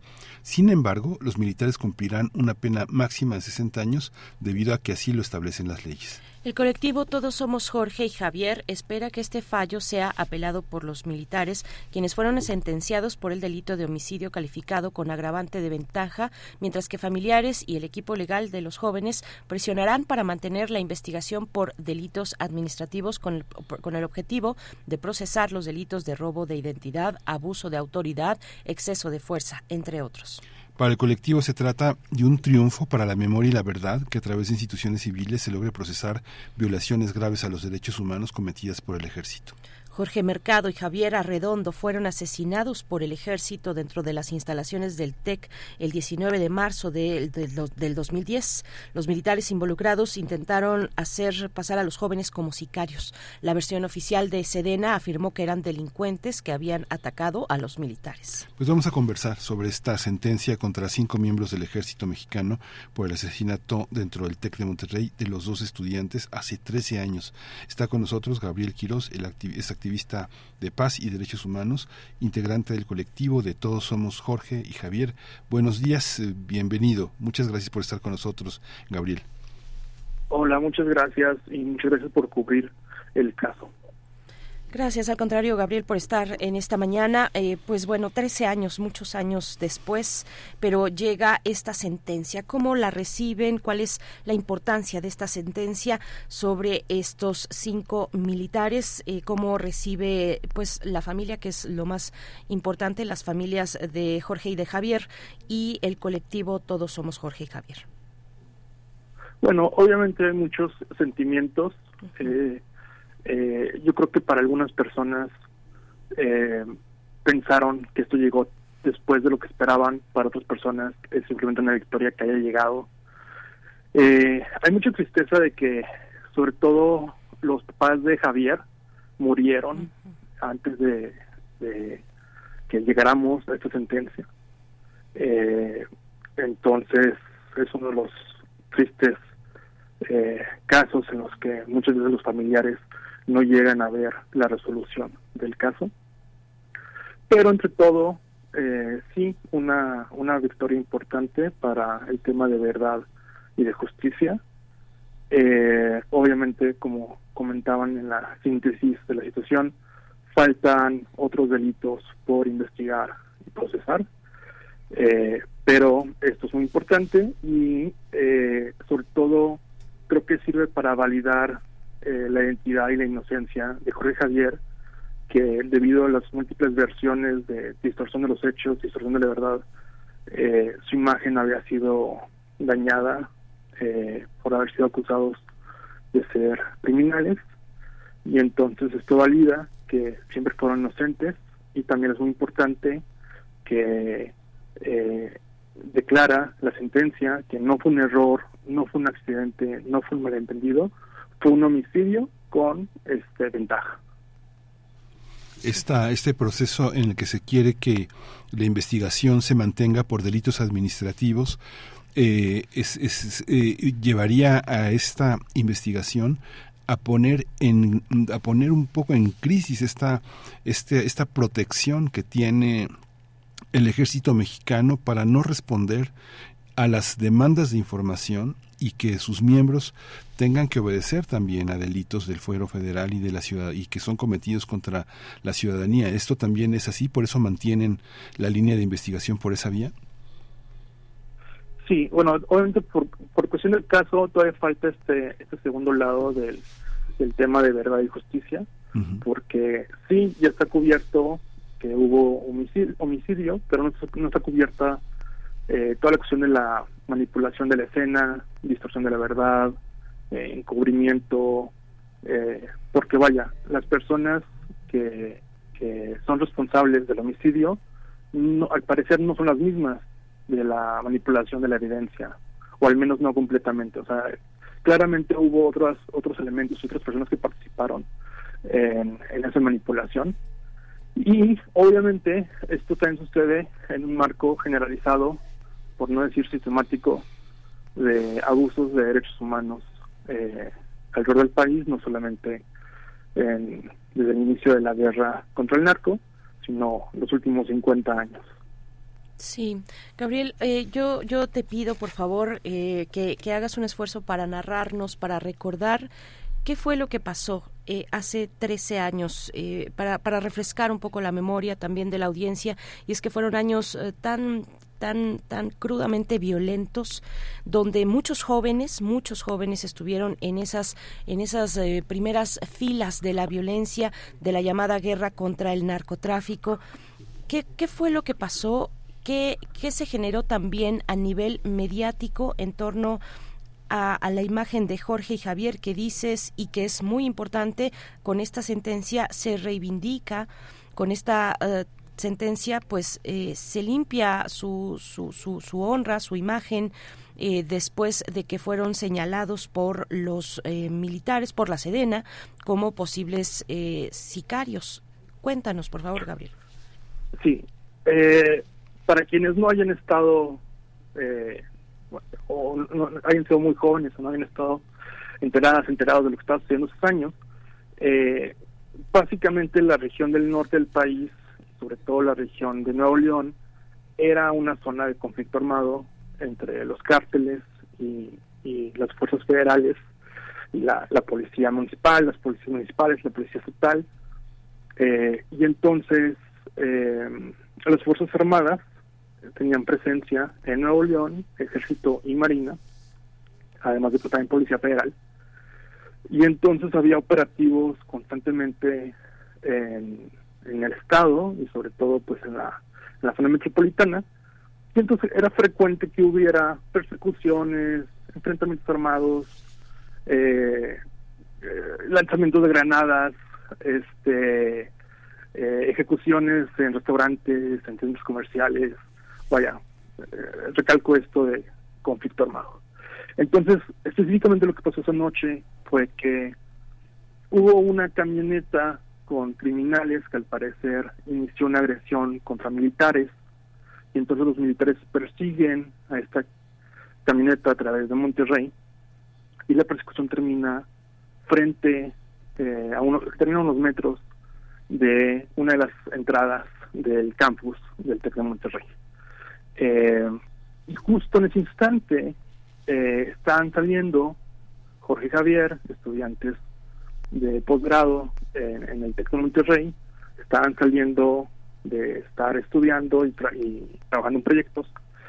Salen poco después de la medianoche, no, alrededor de la medianoche más bien, y eh, justo en ese instante esta persecución llega a este cruce y ellos intentan de regresar al campus. Jorge sí logra regresar al campus, pero Javier le disparan eh, por los militares. Y entonces Jorge se regresa para intentar ayudar a Javier y luego a él le disparan. Y luego se acercan los militares, eh, los golpean, los golpean en la cara con sus rifles y luego eh, los ejecutan. Los ejecutan más o menos como a un metro de distancia. Eh, entonces, ellos, todo esto sucede en un transcurso de más o menos tres minutos entre eh, la primera lesión y, la ejecución final. Eh, y después de eso, pues revisan sus pertenencias y se dan cuenta que uno, no están armados, dos, este, son estudiantes, uno ellos trae una mochila, traen sus identificaciones de estudiantes, perdón. Sí, no, te, escuchamos. Te, seguimos escuchando, Gabriel. Eh, creo que hay ahí por ahí una interferencia de una llamada entrante. Por favor, continúa. Ah, ok, ah, okay perdón. Entonces, eh, les quitan sus, sus eh, pertenencias, les quitan sus identificaciones, mueven los cuerpos, traen dos rifles, les agarran dos rifles que están en la camioneta de los criminales y se los ponen al lado de los cuerpos para hacerlos a ellos pasar como si ellos hubieran sido los criminales que salieron de, la camioneta. Eh, llegan más militares, eh, intimidan al personal de seguridad del TEC, les exigen al TEC que les entregue la grabación de la casita que, estaba en esa entrada. Y, y, bueno, luego el ejército saca esta versión de que ellos habían sido dos criminales que salieron que salieron de la camioneta que estaban persiguiendo, que estaban armados todos los dientes, que traían un montón de armas diferentes. Y eh, ahí empieza pues todo el, el huracán mediático eh, porque primero es como uy pasó esto en el TEC pero ah no todo está bien todo está bien solamente, solamente mataron a dos criminales todo está bien todo está bien. Pero y el TEC también reproduce esa versión pero pues al siguiente día eh, eh, eh las familias, obviamente todas las familias del país, todas las familias de Monterrey estuvieron contactando a sus hijas, a sus hijos, buscándoles y eh, pues dos familias no encontraron a sus hijos y entonces al siguiente día eh, viajan a Monterrey porque porque además ellos eran estudiantes foráneos y pues al estar revisando eh, viendo los cuerpos se dan cuenta que, que sí, que, que sí fueron asesinados, que no, que no eran criminales, eran, eran estudiantes, y ahí empieza, ahí empieza ahí pues obviamente vuelve a dar otro huracán mediático y todo, y empiezan a surgir un montón de versiones diferentes, ¿no? Primero la versión de que eran criminales, luego la versión de que no, que fue un accidente, luego la versión de no, que fue fuego cruzado, la PGR saca la versión de que fue fuego cruzado, y básicamente el, el, Estado y el ejército mantienen esta versión de que pues como que algo ahí pasó, pero no fuimos nosotros y, ya, ¿no? Pero a través del esfuerzo de las familias, del documental de, Sol, de los dientes de Alberto Arnaut, eh, todo esto concluye de cierta manera en que en el 2019 el gobierno federal admite responsabilidad, ofrece una disculpa pública y luego pues ahora llegamos a esta sentencia toda esta historia que ahora que, ahora reproduces que cómo eh, esta esta condena qué significa en la relación entre ciudadanía y ejército en materia de justicia derechos humanos reparación del daño cómo en qué en qué momento estamos cuáles son los que se espera la reducción de la pena es una es una reducción legal es parte del sistema del sistema de justicia mexicano pero cómo lo observan ustedes consideramos que, que, la pena es es justa, creo que, creo que consideramos que es adecuada eh, la pena y a las personas a las que se les impone esta pena. Creo que hay una sexta persona que no está detenida, que, que, que, es considerada un sujeto en tres, pero que está en, estado desaparecida. Entonces hay, hay una persona que pues, no, no ha enfrentado la ley pero sí consideramos que, la pena es justa para estas cinco personas. Eh, en realidad mucha de nuestra mira está hacia los otros delitos que no están resueltos. Pues, eh, pues muchas, muchas gracias, eh, Gabriel, Gabriel Quirós. Eh, ¿Qué, qué, qué, qué, viene, qué viene por delante? Faltan otros delitos por investigar eh, para, para el cierre de esta, de esta charla.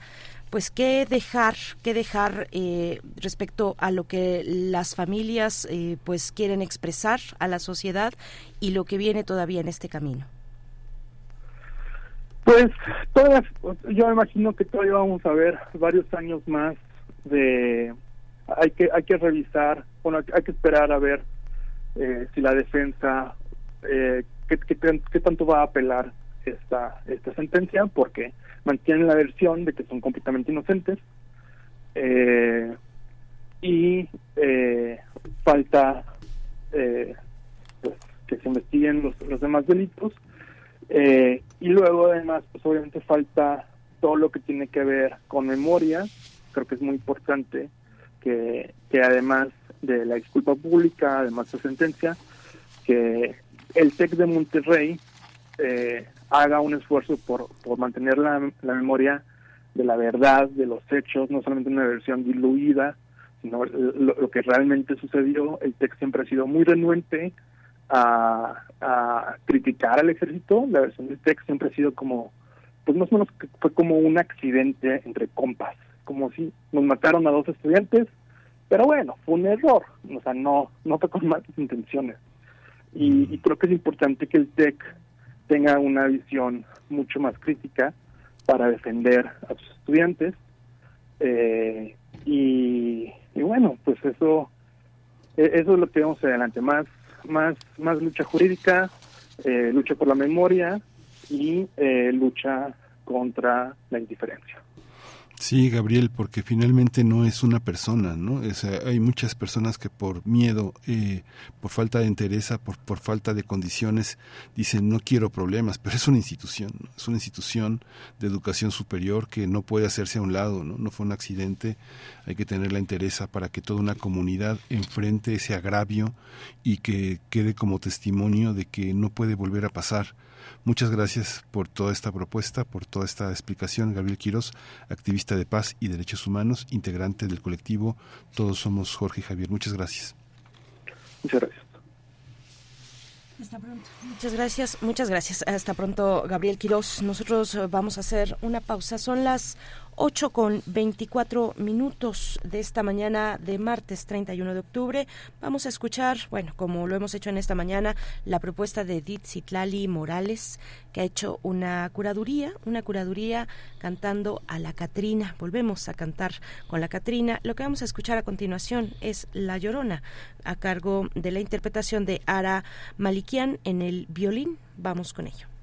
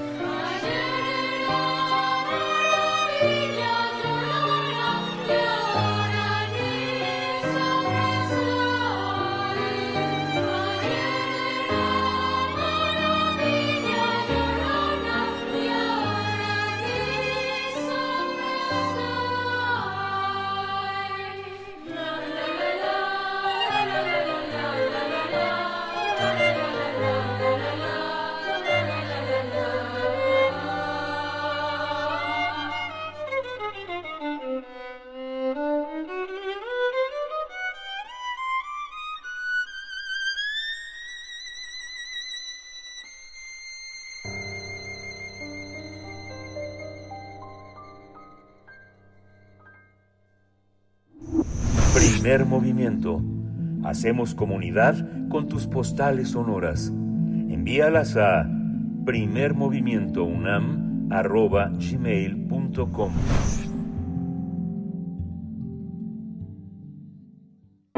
Nota del día.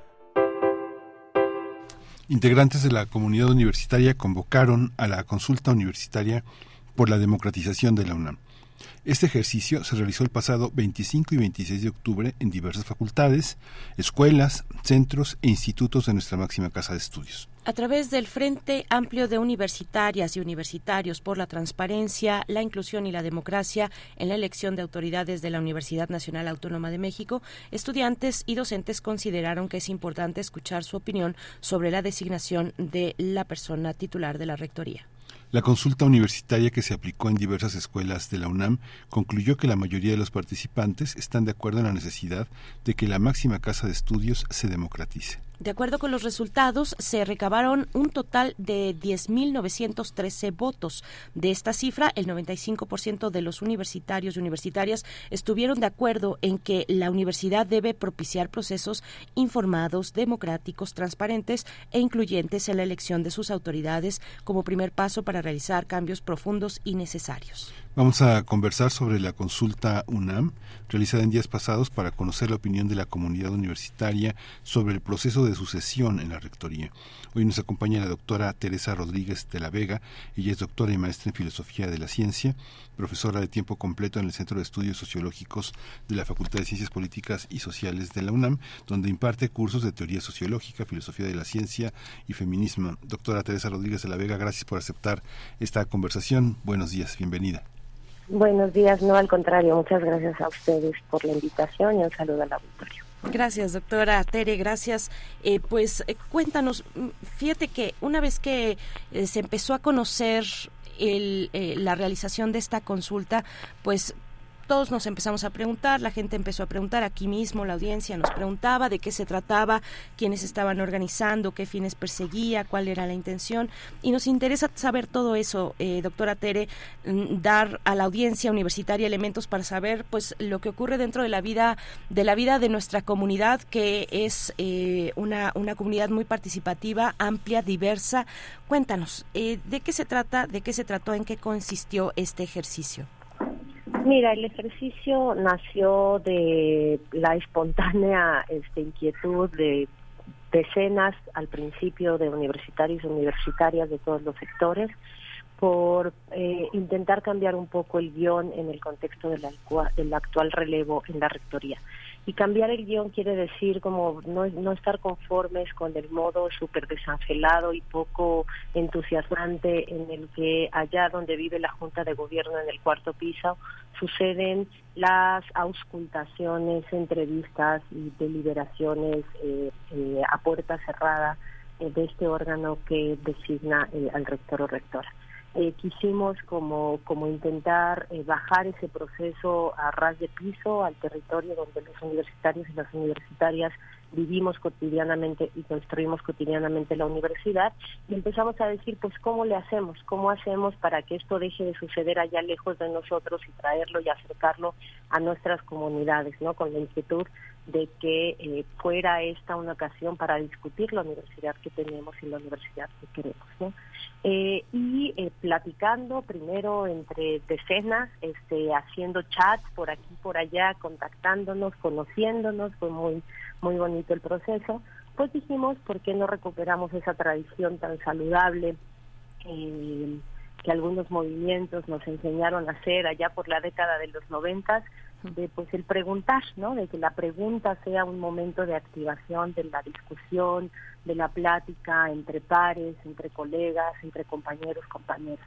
Eh, y así fue, así fue, nos fuimos poniendo de acuerdo de a poco, a tiempos este, apresurados, ¿no? Porque, porque el proceso ya estaba muy echado eh, a andar y decidimos hacer esta consulta. En cuanto lo decidimos y empezamos a, pelotear la idea con otros compañeros, compañeras, empezó a generar muchísimo entusiasmo. Y en muy poquitos días de ser unas decenas de personas organizadas, pues ya éramos cientos de personas eh, organizadas, de tal manera que para el día de la consulta fuimos más de 300 universitarios y universitarias que con nuestro tiempo, que rascamos de por aquí por allá con recursos propios, con cooperachas por aquí por acá, pues hicimos toda la logística que alcanzamos eh, a desplegar. Entonces es eso, es, es resultado de la inquietud de parte de la comunidad eh, que fue contagiando a otros y a otras hasta generar como este movimiento que decidió darse el nombre a sí mismo de Frente por la Democratización de la Universidad y que pues eh, eh, alcanzó a, convocar a más de 10.000 compañeros y compañeras que confiaron en el ejercicio y vinieron a manifestar su posición respecto al momento que estamos viviendo de sucesión institucional. Había poca confianza, eh, había poca confianza en que los alumnos eh, tomaran esta iniciativa, a la que se sumaron también docentes. ¿Cómo, cómo se integró esta, esta parte de docentes y alumnos? Jerárquicamente, ¿cómo se, cómo se resuelve, digamos, esa, esa diferencia? Cada uno ocupa un lugar en la, en la participación, cómo entenderla en los resultados finales. Eh, la pregunta tiene que ver con la comunidad universitaria más que con las con, la, con esa diferenciación a la que aludía al principio de mi pregunta, doctora.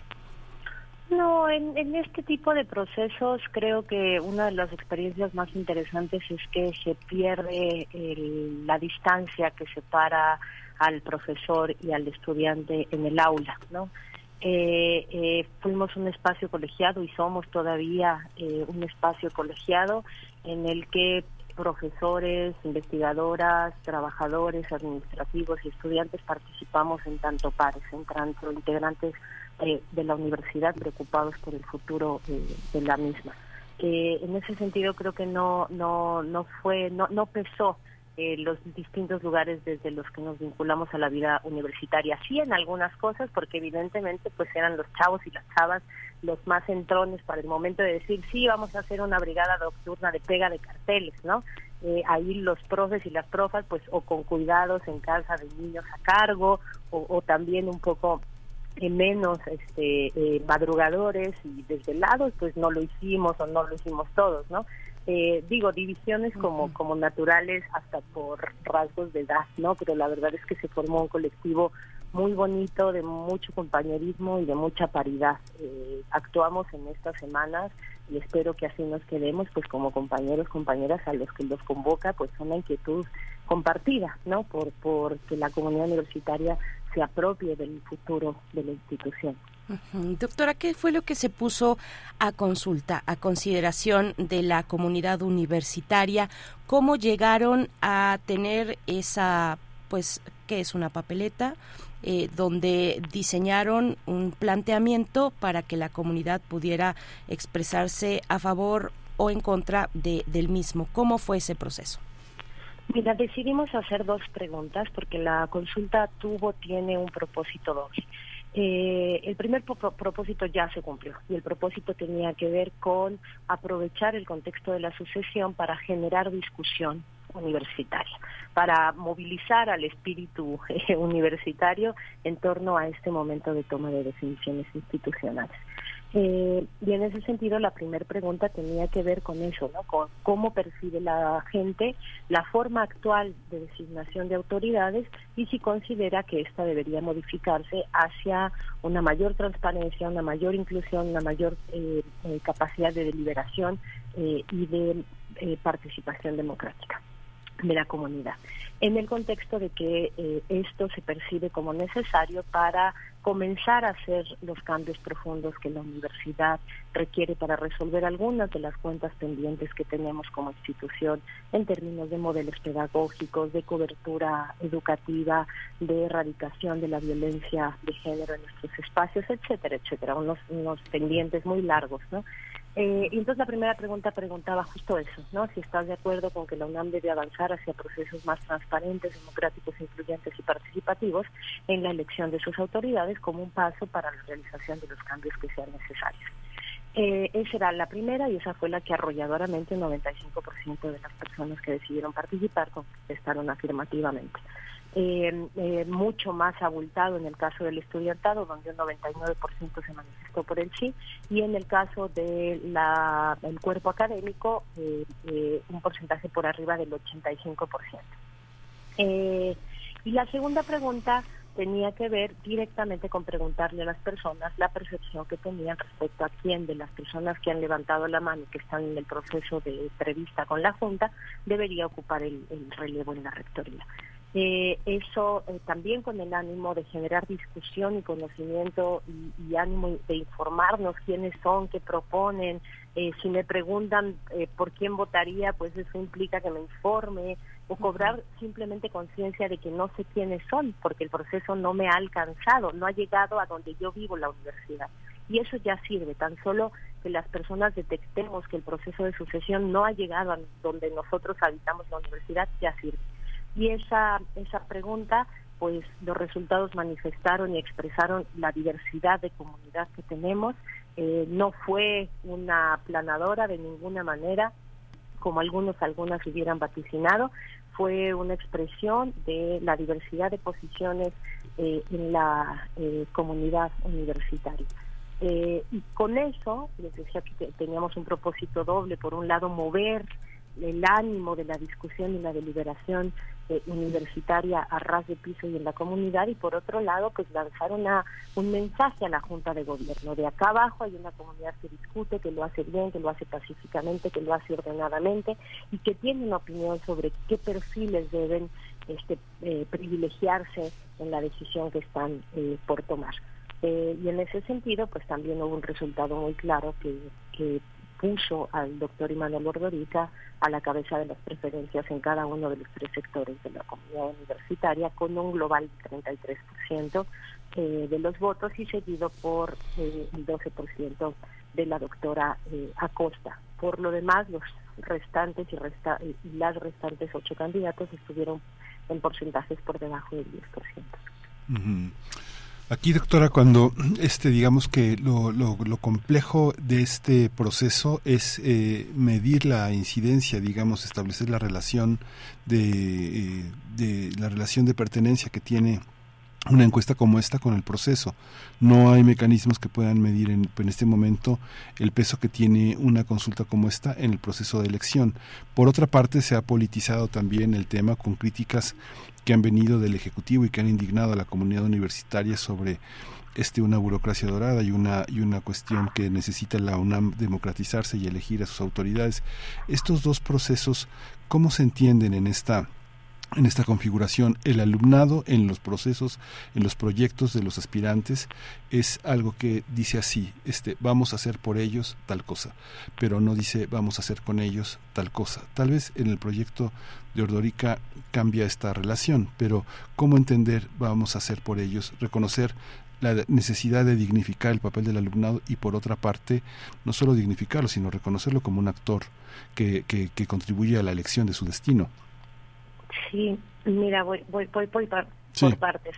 Eh, primero, efectivamente, la consulta, las formas actuales de designación de las autoridades universitarias no contemplan ningún este, componente ni plebiscitario ni consulta directa a la comunidad en donde la Junta vaya a la comunidad a preguntar. Eh, la UNAM, eh, la, la UNAM a nivel autoridad reaccionó de manera muy altisonante a la iniciativa y por aquí por allá circuló un mensaje que decía la universidad, la UNAM no ha organizado consulta alguna para la sucesión en rectoría.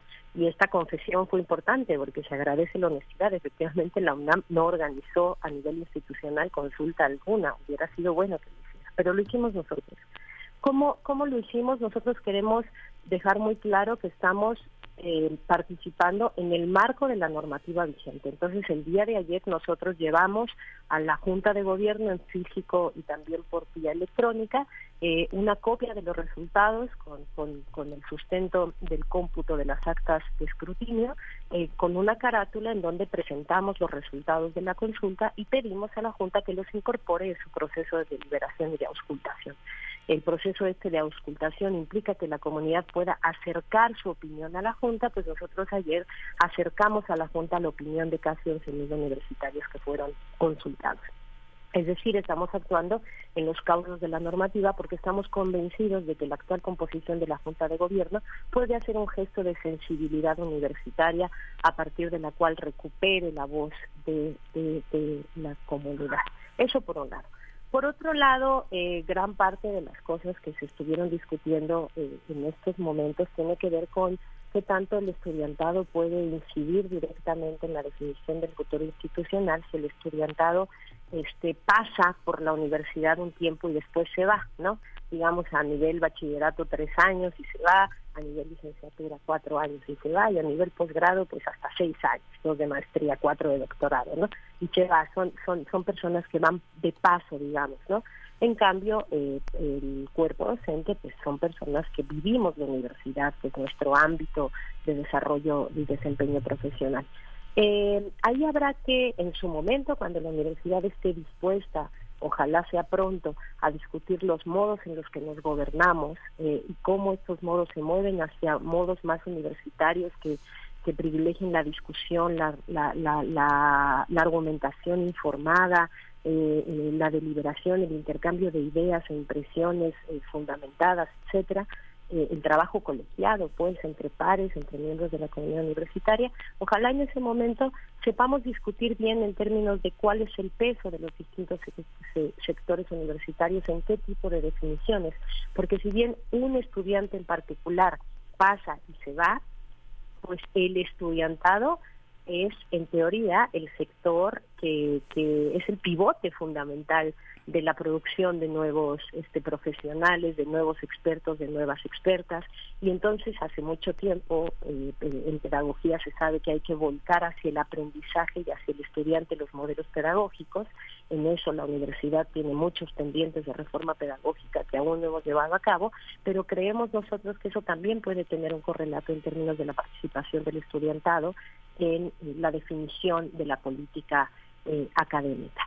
Hay que dejar de tenerle miedo a que la participación politice en mal sentido. La politización no es grilla, no es intervención. La politización en el ámbito universitario es discusión de política académica. ¿Qué tipo de institución necesitamos para cumplir mejor las actividades sustantivas que nos comprometen como institución? La extensión universitaria, la investigación, la docencia, la generación de nuevas generaciones de expertos en este país. Sí, doctora eh, Teresa Rodríguez de la Vega, ¿cuál fue, cuál fue la, la cobertura de esta consulta? ¿En cuántos planteles pudieron tener presencia?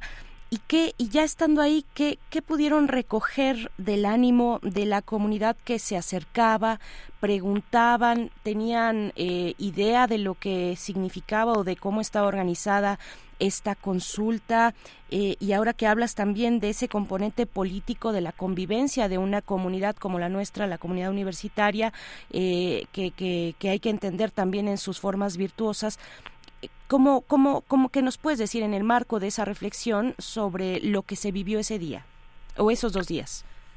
Mira, la cobertura fue muy, este, fue creciendo muy de a poco, ¿no? Eh, cotidianamente aparecían nuevos comités propulsores en escuelas en donde al principio eh, no teníamos contacto y todavía del día uno al día dos, por ejemplo, fue muy bonito como de pronto en prepa 6, donde no habíamos, en las prepas es muy difícil este, entrar, hasta físicamente, o sea, el acceso está muy vedado eh, para miembros de la comunidad universitaria que no estemos matriculados en prepa, ¿no? Yo vivo muy cerquita de Prepa 6 y cuando intenté ir a dar información no me dejaron entrar porque no se puede entrar a las prepas, ¿no? Eh, y entonces nos, nos estaba costando mucho trabajo encontrar contactos en preparatorias donde no teníamos este, eh, personas conocidas eh, al inicio, cuando éramos decenas, y de pronto el propio movimiento en redes hizo que gente de Prepa se nos acercara, nos buscara por redes y nos dijeran, oigan, hoy hubo una consulta en otras escuelas, en la mía no, ¿cómo le hago para poner mañana casilla? Y al otro día se instaló casilla en la Prepa 6, donde solo hubo casilla el segundo día con esta situación. Te, te voy, a, te voy a interrumpir ahí porque hablando del bachillerato, que es además uno de los puntos esenciales, esenciales, eh, disculpa la interrupción abrupta, pero de los puntos, de los, de los, de, de los desafíos muy importantes de nuestra universidad también están los, eh, el, el, CCH, el Colegio de Ciencias y Humanidades, y eh, dos, y si no estoy ahorita equivocada con la cuenta, dos de ellos están en suspensión de clases. ¿Cómo hicieron con esas comunidades? Sí, de hecho los SH fue un, un tropezón en la consulta porque teníamos, eh, los SH fueron tal vez de los comités más activos desde el principio en la consulta y de pronto muy cerca del día de la consulta pues sucedió esta situación en Azcapotzalco y Vallejo que hizo que tuviéramos que replantear el modo en el que eh, se iba a realizar la consulta eh, ahí. Al final se alcanzó a hacer de manera virtual en Sur Vallejo y Azcapotzalco eh, por estar cerradas eh, y en Naucalpan y en Oriente se logró eh, realizar de manera presencial. No obstante, en Oriente hubo una agresión física y un robo de urnas muy lamentable que forma parte de esta reacción torpe desde nuestra perspectiva de las autoridades de un ejercicio que a todas luces fue festivo, constructivo, pacífico, ordenado y altamente universitario. ¿no?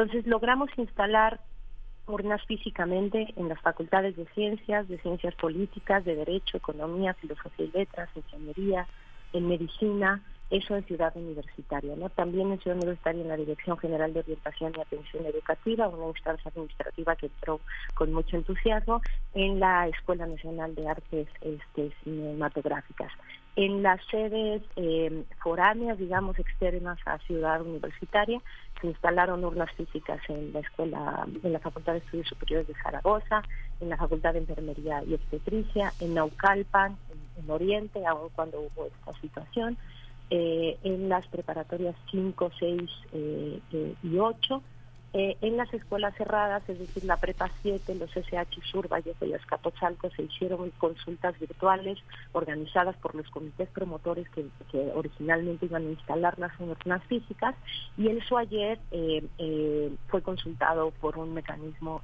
virtual. Así como, por decisión de los comités promotores de investigadores e investigadoras, los centros e institutos de investigación eh, que reportaron la más alta participación, eh, fue el subsector que reportó la más alta participación, fueron consultados de manera electrónica. Esta, esta consulta y esta organización pues queda fija, queda que se, se empieza a convertir en un sujeto histórico, este Teresa, en una en un sujeto histórico en el sentido en el que cobra una, una identidad particular la noción de alumno. Eh, si pensamos si pensamos, pienso, pienso, me estoy situando, no sé, un poco académicamente, metodológicamente en la idea que Eugenia Lier había planteado con, en su libro El 68, el movimiento que triunfó en el futuro, historias, memorias y presente, donde todavía no está configurada una idea clara de lo que es una, de lo que es un alumno, que hemos visto en una configuración muy, muy heterogénea en en violetas, en, feminismo, en derechos humanos, en el bloque negro, cómo entender ese sujeto histórico con las dificultades que implica integrarlo a la ley orgánica como un sujeto histórico, como un sujeto político y como un sujeto de derecho. Se, se está pensando en, esta, en ese sentido de mantener este movimiento con esa orientación, de convertir en un sujeto histórico esa participación. Mira, yo creo que mm, eh, acaba de pasar algo en la universidad eh, que hay que eh, a lo que hay que seguir el, paso y el rumbo y el ritmo con el que se desenvuelva. ¿A qué me refiero? a últimas fechas, los últimos grandes movimientos universitarios han sido movimientos de respuesta a situaciones agravantes, ¿no? el más importante quizá que además ha sacudido a la universidad y nos ha hecho eh, cambiar para bien de manera acelerada, pues es el movimiento de las mujeres organizadas. Hoy en día contamos con mejores protocolos, aunque queda mucho por andar. No solo contamos con, con experiencias de reforma académica con perspectiva de género, con la implementación de programas en distintas entidades sobre violencia de género, perspectiva de género, perspectiva feminista, etcétera, ¿no? Eso se lo debemos a las mujeres organizadas que supieron hacer del agravio un un sí grito, pero también un, un, arranque de procesos de construcción universitaria muy interesante que yo creo que en el futuro va a ser objeto de estudio de sendas investigaciones. Y por otro lado, en tiempos más recientes, el, el movimiento de la UNAM no paga, ¿no? Este movimiento protagonizado por nuestros docentes precarizados, ¿no? Por quienes sostienen día con día la labor de la docencia, la labor central de la vida universitaria y que lo, la sostienen en condiciones laborales muy precarias. Eh, esos dos movimientos que han sido muy poderosos, que han sido muy dignos, muy legítimos eh, y que han generado mucho consenso, eh, son movimientos finalmente que responden a una situación agraviante, ya sea de violencia de género o de precariedad laboral. Este no, este es un movimiento que quiere ir para adelante, que quiere construir. Es decir, es un movimiento, como hace mucho que no pasaba, que está diciendo tomemos la universidad en nuestras manos, en las manos de quienes construimos cotidianamente la universidad, sus profesores, profesoras, estudiantes, trabajadores. Y en este sentido hace mucho que un tema propiamente de política universitaria, de la universidad que tenemos y la universidad que queremos, no era el asunto en términos globales eh, de, un movimiento.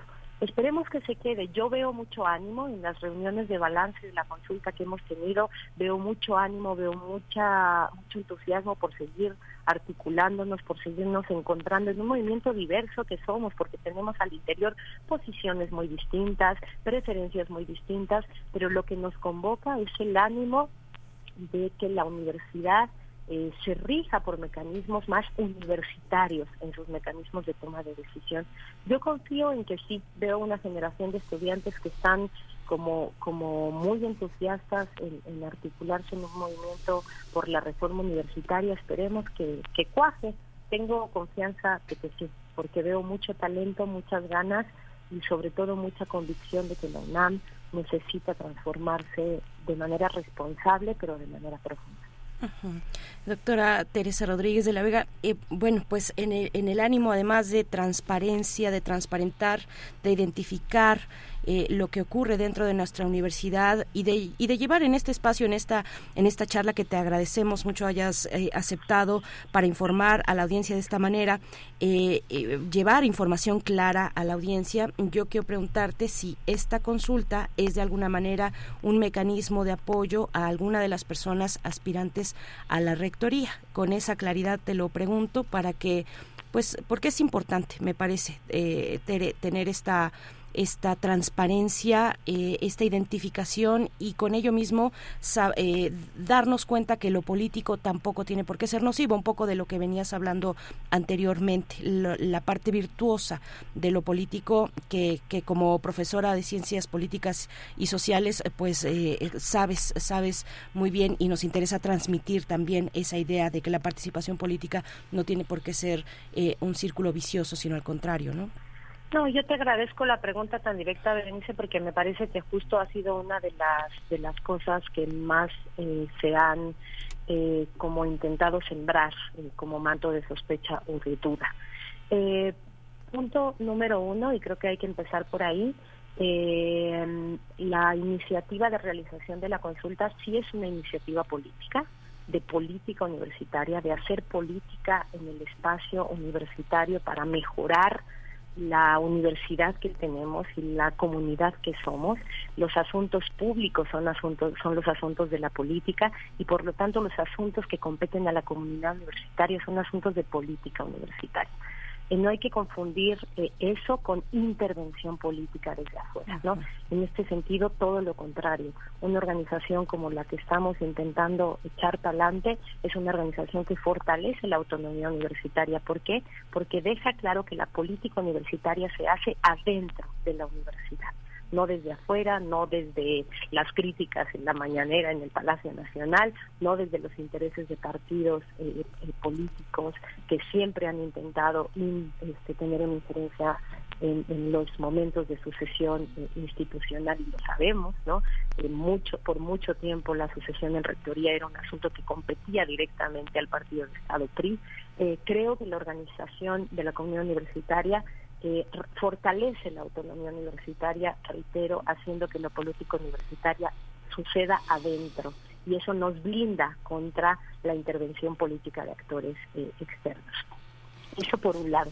Eh, y por otro lado, respecto a, este ruido de que la consulta fue organizada como una manera de apoyar la candidatura, digámoslo con toda claridad, de Manuel Ordorica, yo debo decirte que habiendo estado en el comité promotor de la de la consulta, encontré compañeros y compañeras que apoyaban otras candidaturas, que no apoyaban ninguna candidatura, eh, es decir, en el, en el comité promotor nos encontramos personas muy diversas, tan diversas como los resultados este, de la votación, ¿no? Eh, lo que sí también hay que decir es que Manolo Ordorica fue el único candidato o el único aspirante que se manifestó a favor de la consulta, es decir, se manifestó de acuerdo con que hiciéramos este ejercicio. Eh, hubiera sido quizá bueno que otros y otras eh, aspirantes así lo hicieran, ¿no?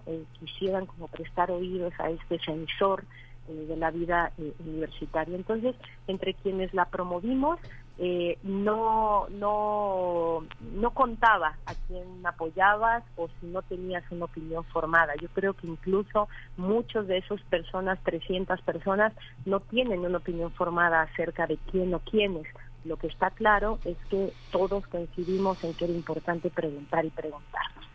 Eh, y ahí sí, hay que decirlo, reitero, pues eh, Manol fue el, único candidato que según este, nosotros estuvimos monitoreando se manifestó a favor del ejercicio. Sí, lo hizo aquí en estos micrófonos también el jueves pasado que tuvimos entrevista, un ciclo de entrevistas con cada una de las 10 personas aspirantes a la rectoría. Pues, eh, doctora Teresa Rodríguez de la Vega, muchas gracias por, eh, por eh, esta conversación, gracias por comunicar pues a través de este medio a la comunidad universitaria y aclarar y también pues poner estos elementos que, que se están gestando en torno a esta consulta y ahora también a este frente por la eh, democratización de la universidad, este espacio colegiado del que hemos hablado y que realizó la consulta universitaria el pasado 25 y 26 de octubre, que fue entregada ya esta semana a la Junta de Gobierno de la UNAM. Muchas gracias, doctora Rodríguez de la Vega. No, a ustedes, de verdad, muchísimas gracias por abrir el espacio. No fueron muchos los espacios que se abrieron en el entorno de la comunicación universitaria. Gracias. Sí, eh, hasta pronto. Doctora y maestra en Filosofía de la Ciencia, profesora de tiempo completo en el Centro de Estudios Sociológicos de la Facultad de Ciencias Políticas y Sociales de la UNAM, donde imparte cursos de teoría sociológica, filosofía de la ciencia y feminismos. Nos vamos a despedir de Radio Nicolai también. Sí, muchas gracias por la escucha y justamente esta participación hace que todos a que a todos nos importen todos dentro de la universidad sin coyunturas y sin, y sin parcialidades. Muchas gracias. Nos vamos a la siguiente hora. Quédese con nosotros. Quédese aquí en Radio UNAM. Encuentra la música de primer movimiento día a día en el Spotify de Radio UNAM y agréganos a tus favoritos.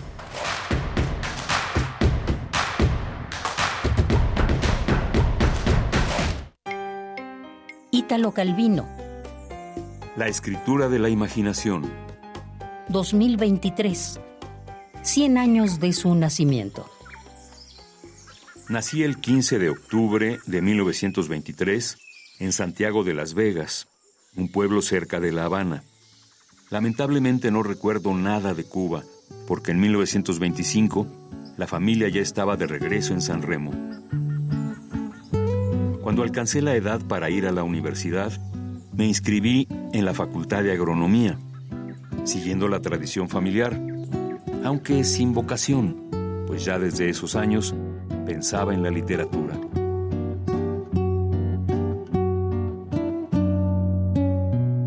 Autorretrato 1956. Ítalo Calvino. 96.1 FM. Radio UNAM. Experiencia sonora. Hola, Juan. Hola, Oscar. ¿Ya te has dado cuenta que llevamos mucho tiempo juntándonos en esta transmisión? Y ahora nos juntamos para hacer este promocional de nuestro propio programa. Sí, hombre, en esta ocasión no es así un encuentro casual.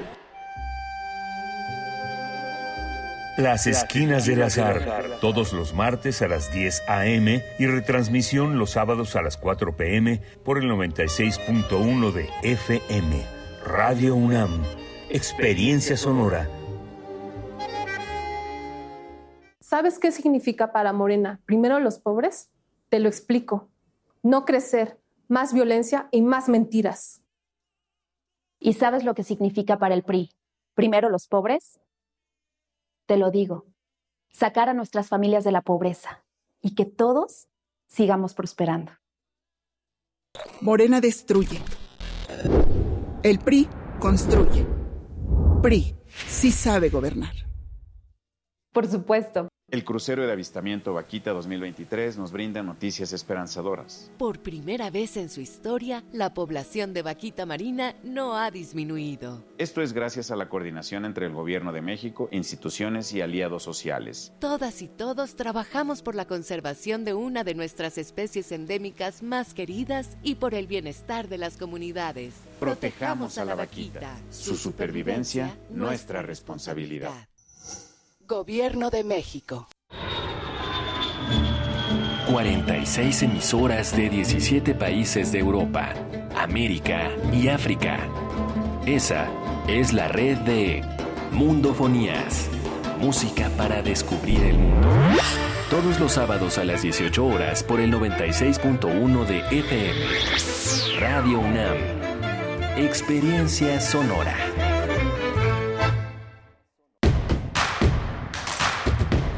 Síguenos en redes sociales. Encuéntranos en Facebook como Primer Movimiento y en Twitter como arroba PMovimiento. Hagamos comunidad.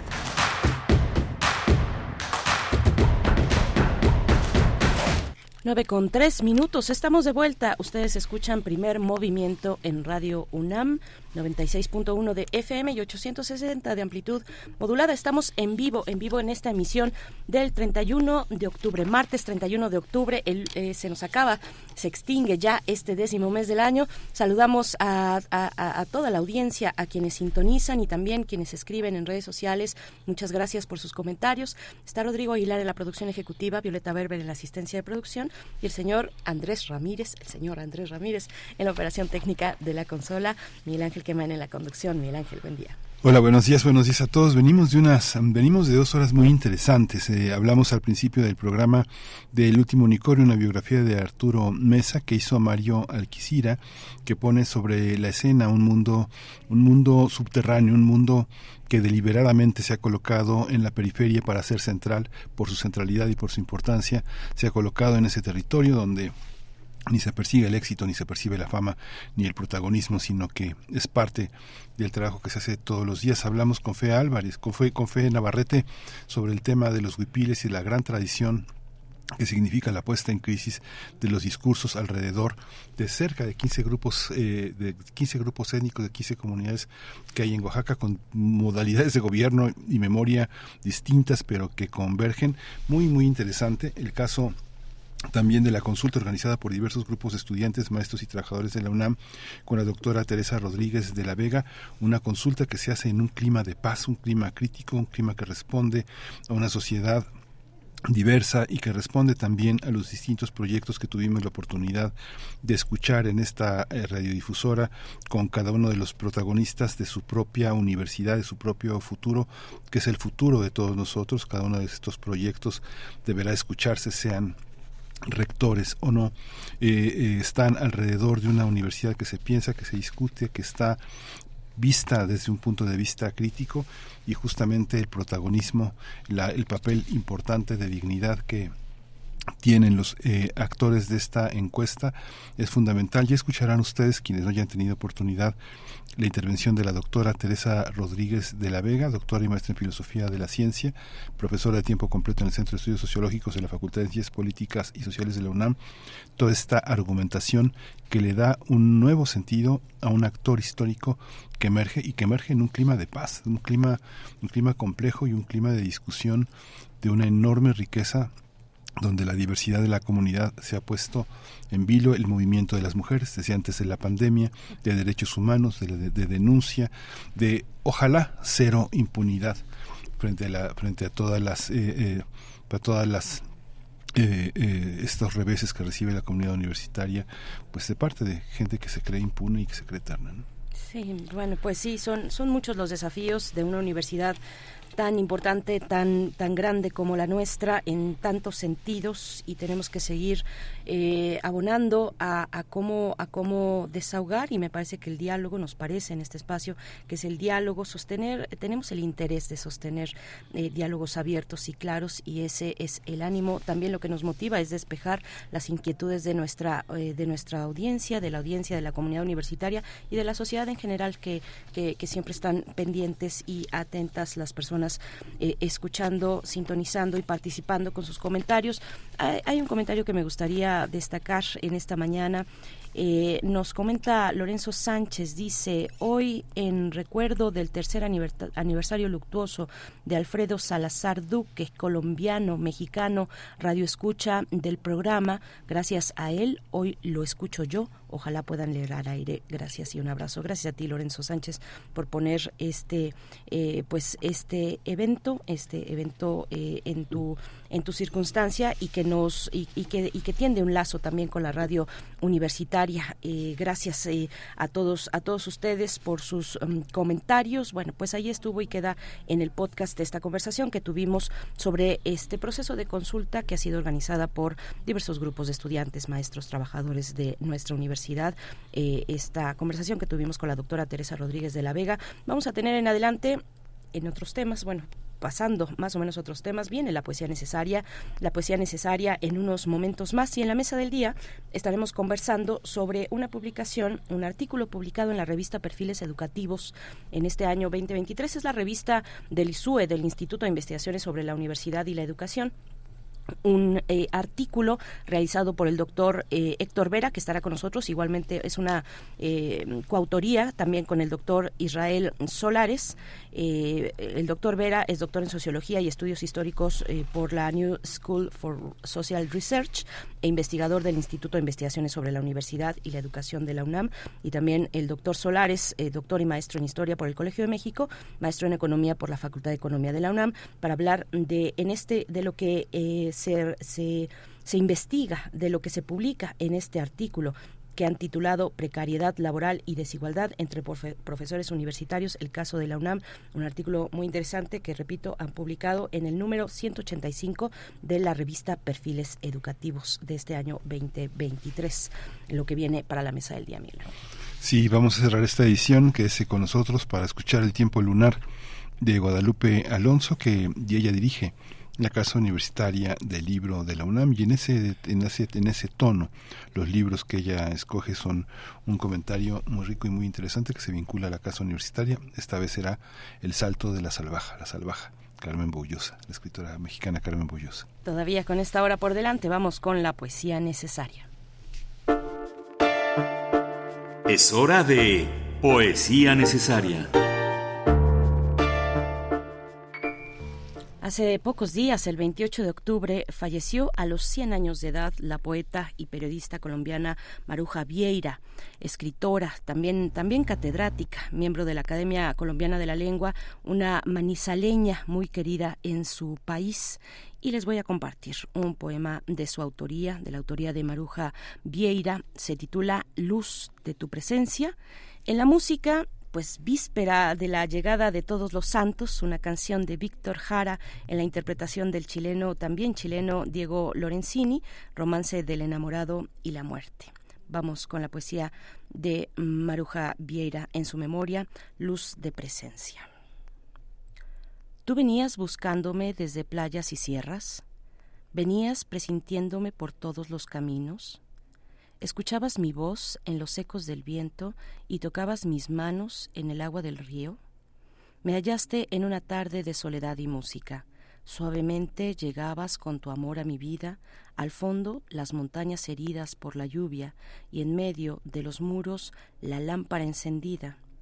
Yo entendí tu presencia porque un fuego de angustia, destructor y quemante, se apagó entre mis venas porque el agua invasora de una inmensa amargura desplegó hacia el olvido sus, sus oscuras mareas. Te di mi lejanía de bruma y de silencio, la tienes en tus manos como una flor de sombra. En cambio, tú me has dado tu claridad sonora que resucita muros en mis ciudades rotas.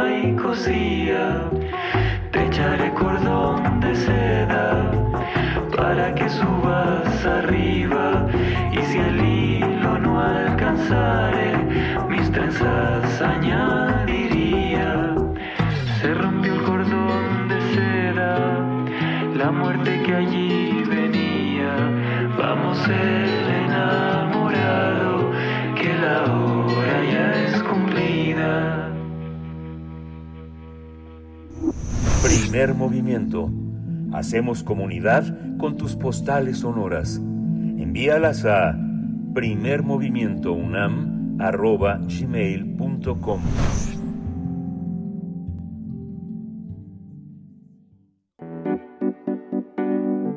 La mesa del día.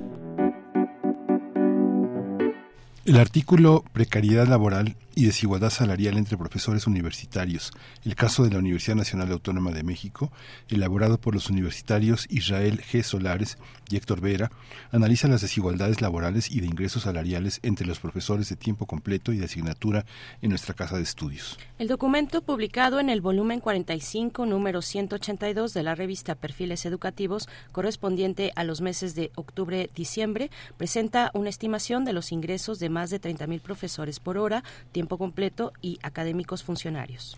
Además pone en perspectiva el grado de desigualdad imperante en la UNAM al comparar 1. Los salarios de los profesores de asignatura con los de tiempo completo en la UNAM. 2. Los salarios de los profesores de asignatura en la UNAM con sus similares en otras universidades mexicanas. Y 3. El nivel de desigualdad de la UNAM con el de otras universidades. Los principales hallazgos de este artículo son que la UNAM se ubicó como la segunda universidad con mayor desigualdad entre sus profesores de tiempo completo y sus profesores de asignatura. Los datos indican que menos de la tercera parte del total de los profesores de la UNAM acaparan todos los recursos. De acuerdo con el estudio, el 1% mejor pagado de la UNAM, un grupo de 415 académicos, concentran más presupuesto de la universidad que los 13.232 profesores que menos ganan. Cabe señalar que la mayoría de la plana docente de la UNAM está conformada por profesores interinos que no cuentan con una estabilidad laboral y que cobran por clase impartida. Pues vamos a conversar sobre este artículo, sobre este informe, este análisis de las desigualdades laborales y de ingresos salariales entre los profesores de tiempo completo y de asignatura. Y están con nosotros el doctor Héctor Vera, doctor en Sociología y Estudios Históricos por la New School for Social Research e investigador del Instituto de Investigaciones sobre la Universidad y la Educación de la UNAM. Doctor Héctor Vera, bienvenido, buenos días. Hola, ¿qué tal? Buenos días, un gusto saludarlos.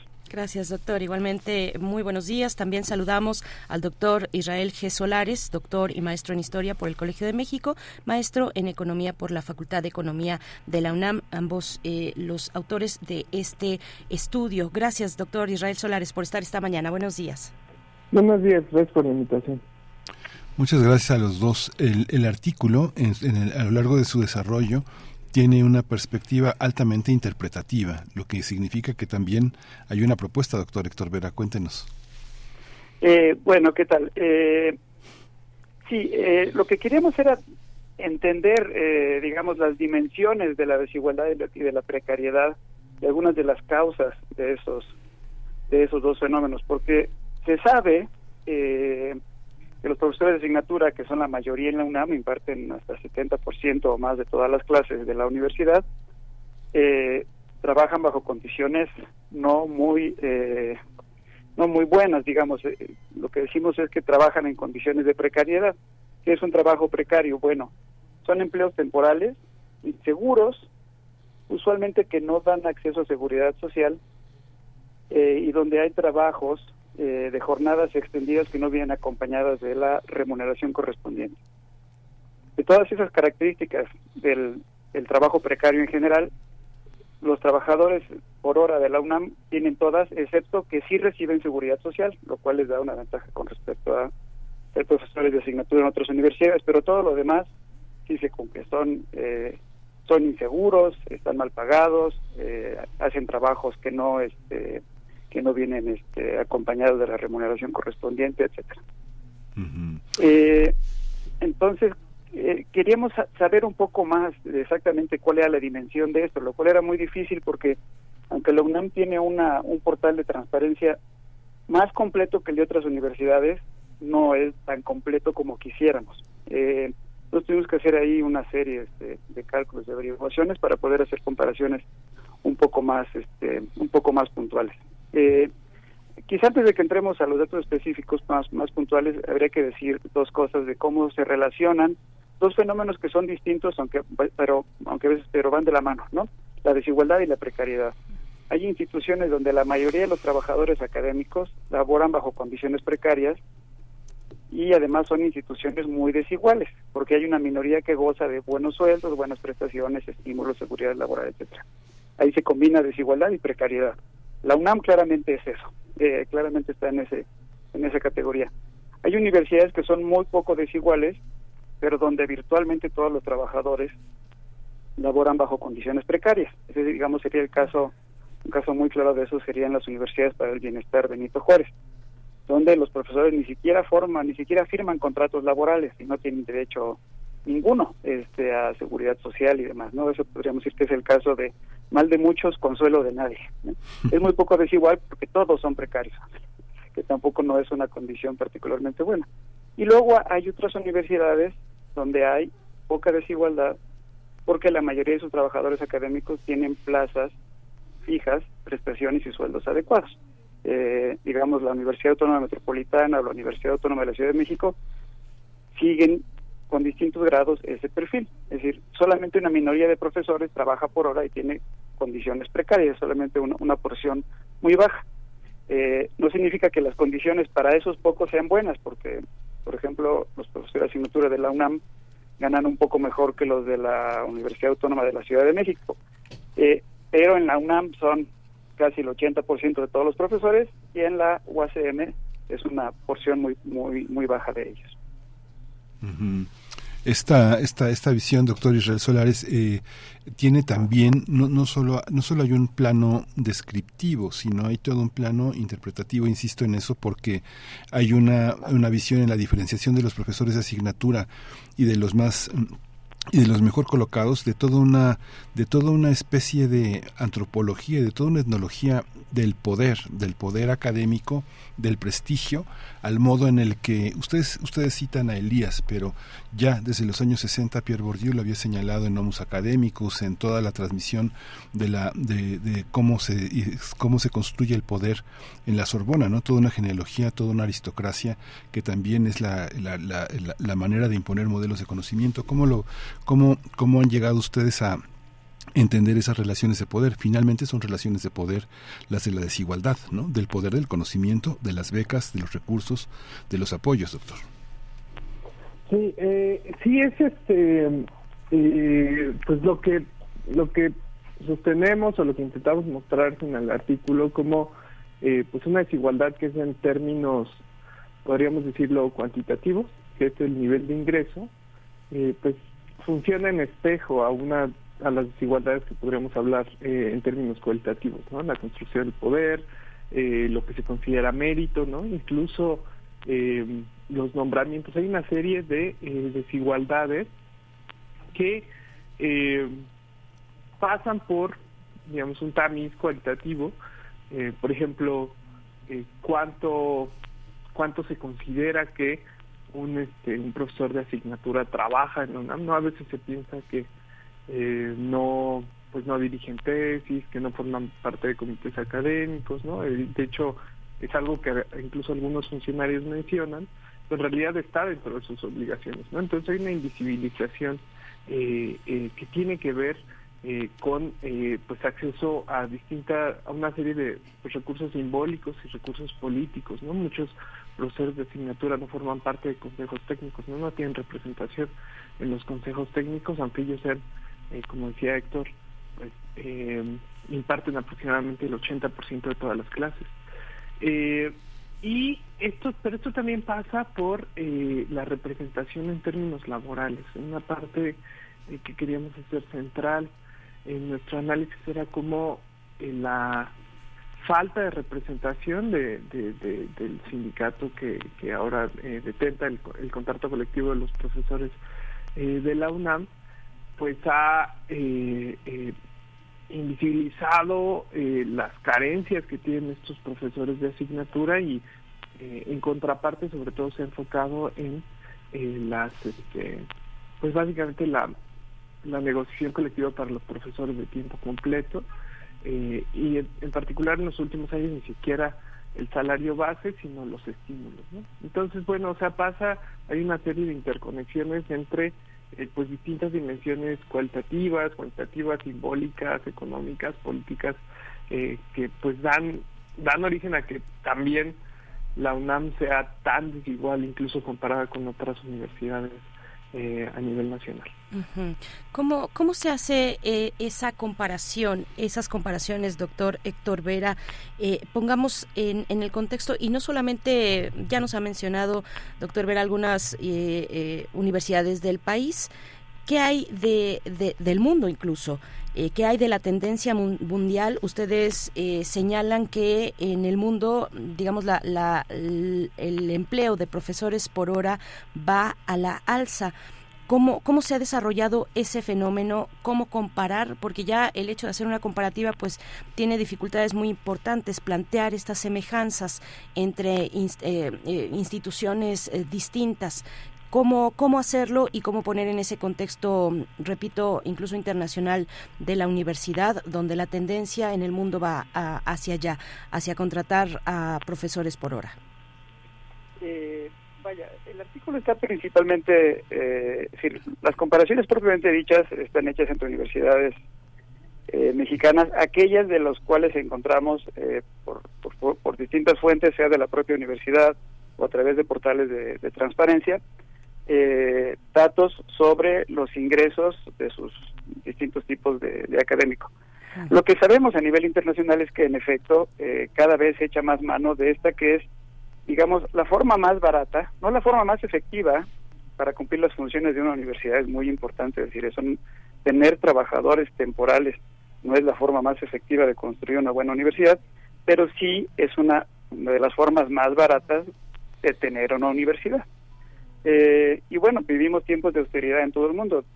austeridades que se les ponen adjetivos distintos, este, republicana, neoliberal, lo que sea, pero todas esas formas de austeridad, digamos, eh, se, se pueden concretar en la famosa frase de hacer más con menos. Entonces, bueno, hay que tener más alumnos, hay que dar más clases y hay que hacerlo con menos presupuesto. Bueno, sale más barato hacerlo con un profesor eh, que no tiene o que tiene muy pocas garantías laborales, que puedes despedir en cuanto acabe el semestre, pero no lo despides, simplemente no le renuevas el contrato. Eh, y entonces no, no, no lo tienes fijo en tu en tu nómina, le das menos prestaciones, no te encargas de este de, aportaciones para el retiro, etcétera, en fin. Eh, precarizar el trabajo abarata el presupuesto de la institución y eso es una cosa que internacionalmente ha estado pasando desde hace un buen rato. Eh, entonces, eso es lo que está pasando, eso es un efecto estructural internacional que vemos en universidades públicas y privadas y que vemos en México y fuera eh, y fuera del país. Eh, pero ahí está, ahí está el meollo. Este, eh, construir buenas universidades implica muchas veces tener eh, personal de tiempo completo con seguridad laboral, eh, pero eso es costoso. Entonces, mientras sigan los las políticas de austeridad, lo más seguro es que sigamos viendo esto. Por supuesto, eh, pues se cruza también con debilidad de, como ya mencionaba Israel, debilidad de los sindicatos y demás que, eh, o muchas veces la imposibilidad de que los trabajadores eh, por hora o con contratos temporales puedan sindicalizarse, que también es una tendencia eh, muy general. Eh, bueno, eso hace que, que no tengan herramientas para defender sus derechos laborales. Entonces, bueno, ahí se juntan, ahí se juntan muchos problemas que acentúan esta, este problema de la precariedad.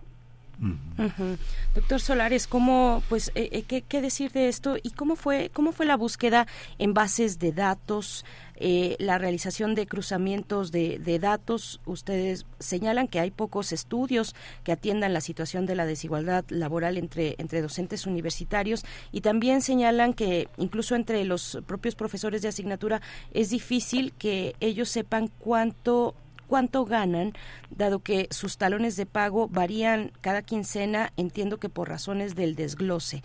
Eh, ¿qué, ¿Qué decir de los datos, de lo que se encuentra disponible, de lo que ustedes tuvieron también que eh, construir y avanzar en esta investigación? Doctor Solares.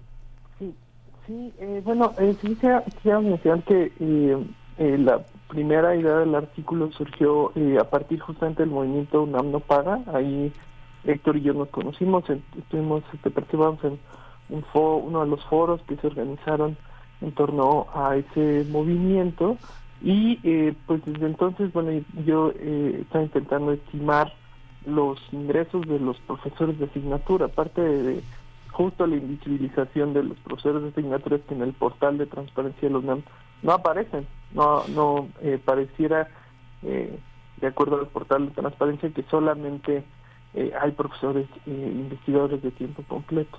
Y eh, otra de las preguntas que, que desarrollando con Héctor eh, teníamos era cómo, si podíamos replicar, uno, si podíamos encontrar datos sobre la UNAM y dos, si podríamos encontrar datos sobre otras universidades. Entonces, eh, pues uno de los primeros pasos fue el, portal de transparencia.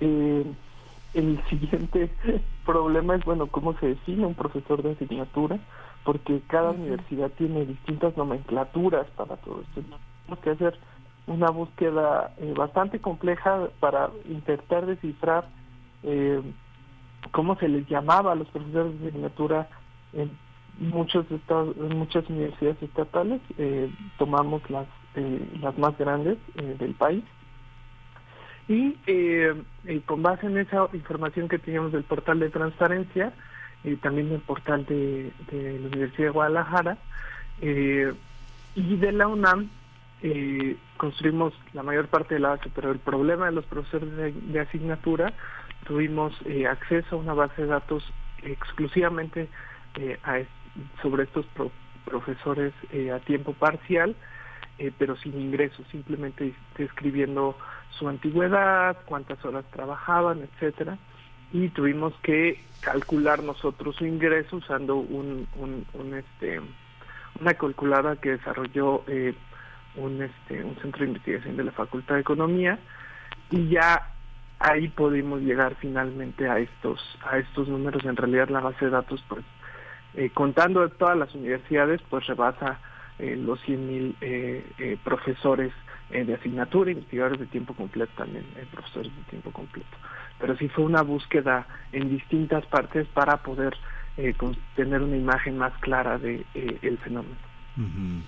Ahí Vis- quizá, perdón. Sí, adelante. Eh, porque lo que se mencionaba en la pregunta tiene una cosa interesante, este, que es muchas universidades, por ejemplo, las universidades privadas, eh, pagan al final del semestre y te dan, si eres profesor de asignatura, para esa universidad un cheque por todo el semestre, ¿no? Entonces, de pronto tú recibes por todo tu trabajo, digamos, un cheque por 10 mil pesos.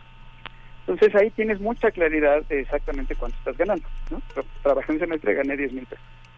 Eh, si trabajas en la UNAM, como profesor de asignatura, recibes cada quincena un cheque y algunos cheques a veces llegan, yo que sé, de 1800 y otras veces llegan de 400. Entonces, la primera tentación que existe es, uy, allá me pagaron 10 mil y por, la, por el mismo trabajo aquí me pagaron, me dieron esta quincena un cheque de 400 pesos. Eh, y luego es muy difícil saber, dado que la variación entre cada cheque quincenal es muy alta en la UNAM, de saber exactamente cuánto estoy ganando y en qué universidades pagan mejor o peor. Eh, aquí lo que hemos podido encontrar haciendo comparaciones entre cuánto gana, digamos, por una clase al semestre un profesor de asignatura en varias universidades es que la universidad, la UNAM, no paga tan mal y tiene algunas prestaciones. Eh, lo dije mal, no paga de manera desigual con respecto a otras universidades. Todas pagan mal, e- eso es lo que, lo que, esa es la forma correcta de decirlo. Todas pagan mal y la UNAM está dentro de esos que pagan mal. Eh, no paga mucho peor que otras, ¿no? De hecho, paga un poco menos mal que otras y otras pagan peor que la UNAM. Eh, pero la tendencia generalizada en México es que si eres profesor de asignatura, eh, vas a tener eh, todas estas condiciones que, decía al principio de trabajo precario. Eh, lo que es difícil en, en la UNAM es saber exactamente cuánto ganas dada esta variabilidad en los ingresos quincenales, ¿no? Eh, y a veces, dependiendo si hay aguinaldos o no, de un semestre otro también puede variar. Eh, o, o talones como el de la despensa, que te lo dan si das una materia, pero te dan exactamente, lo mismo si das tres materias, entonces eso también hace que, que cambie. Saber cuánto ganas en la UNAM como, como profesor de, de asignatura es bastante complicado y era una de las cosas que también queríamos un poco aclarar porque muchas veces ni los trabajadores mismos tienen claridad sobre eso. Y bueno, ya no se diga de que los que no son profesores de asignatura, que los funcionarios y los profesores de tiempo completo, mucho menos tienen idea de lo precario que son las condiciones de los profesores de asignatura. Entonces queríamos un poco eh, arrojar luz sobre ese sobre ese problema específico. El, el tema es cuando, cuando uno dice, Héctor, pagan mal.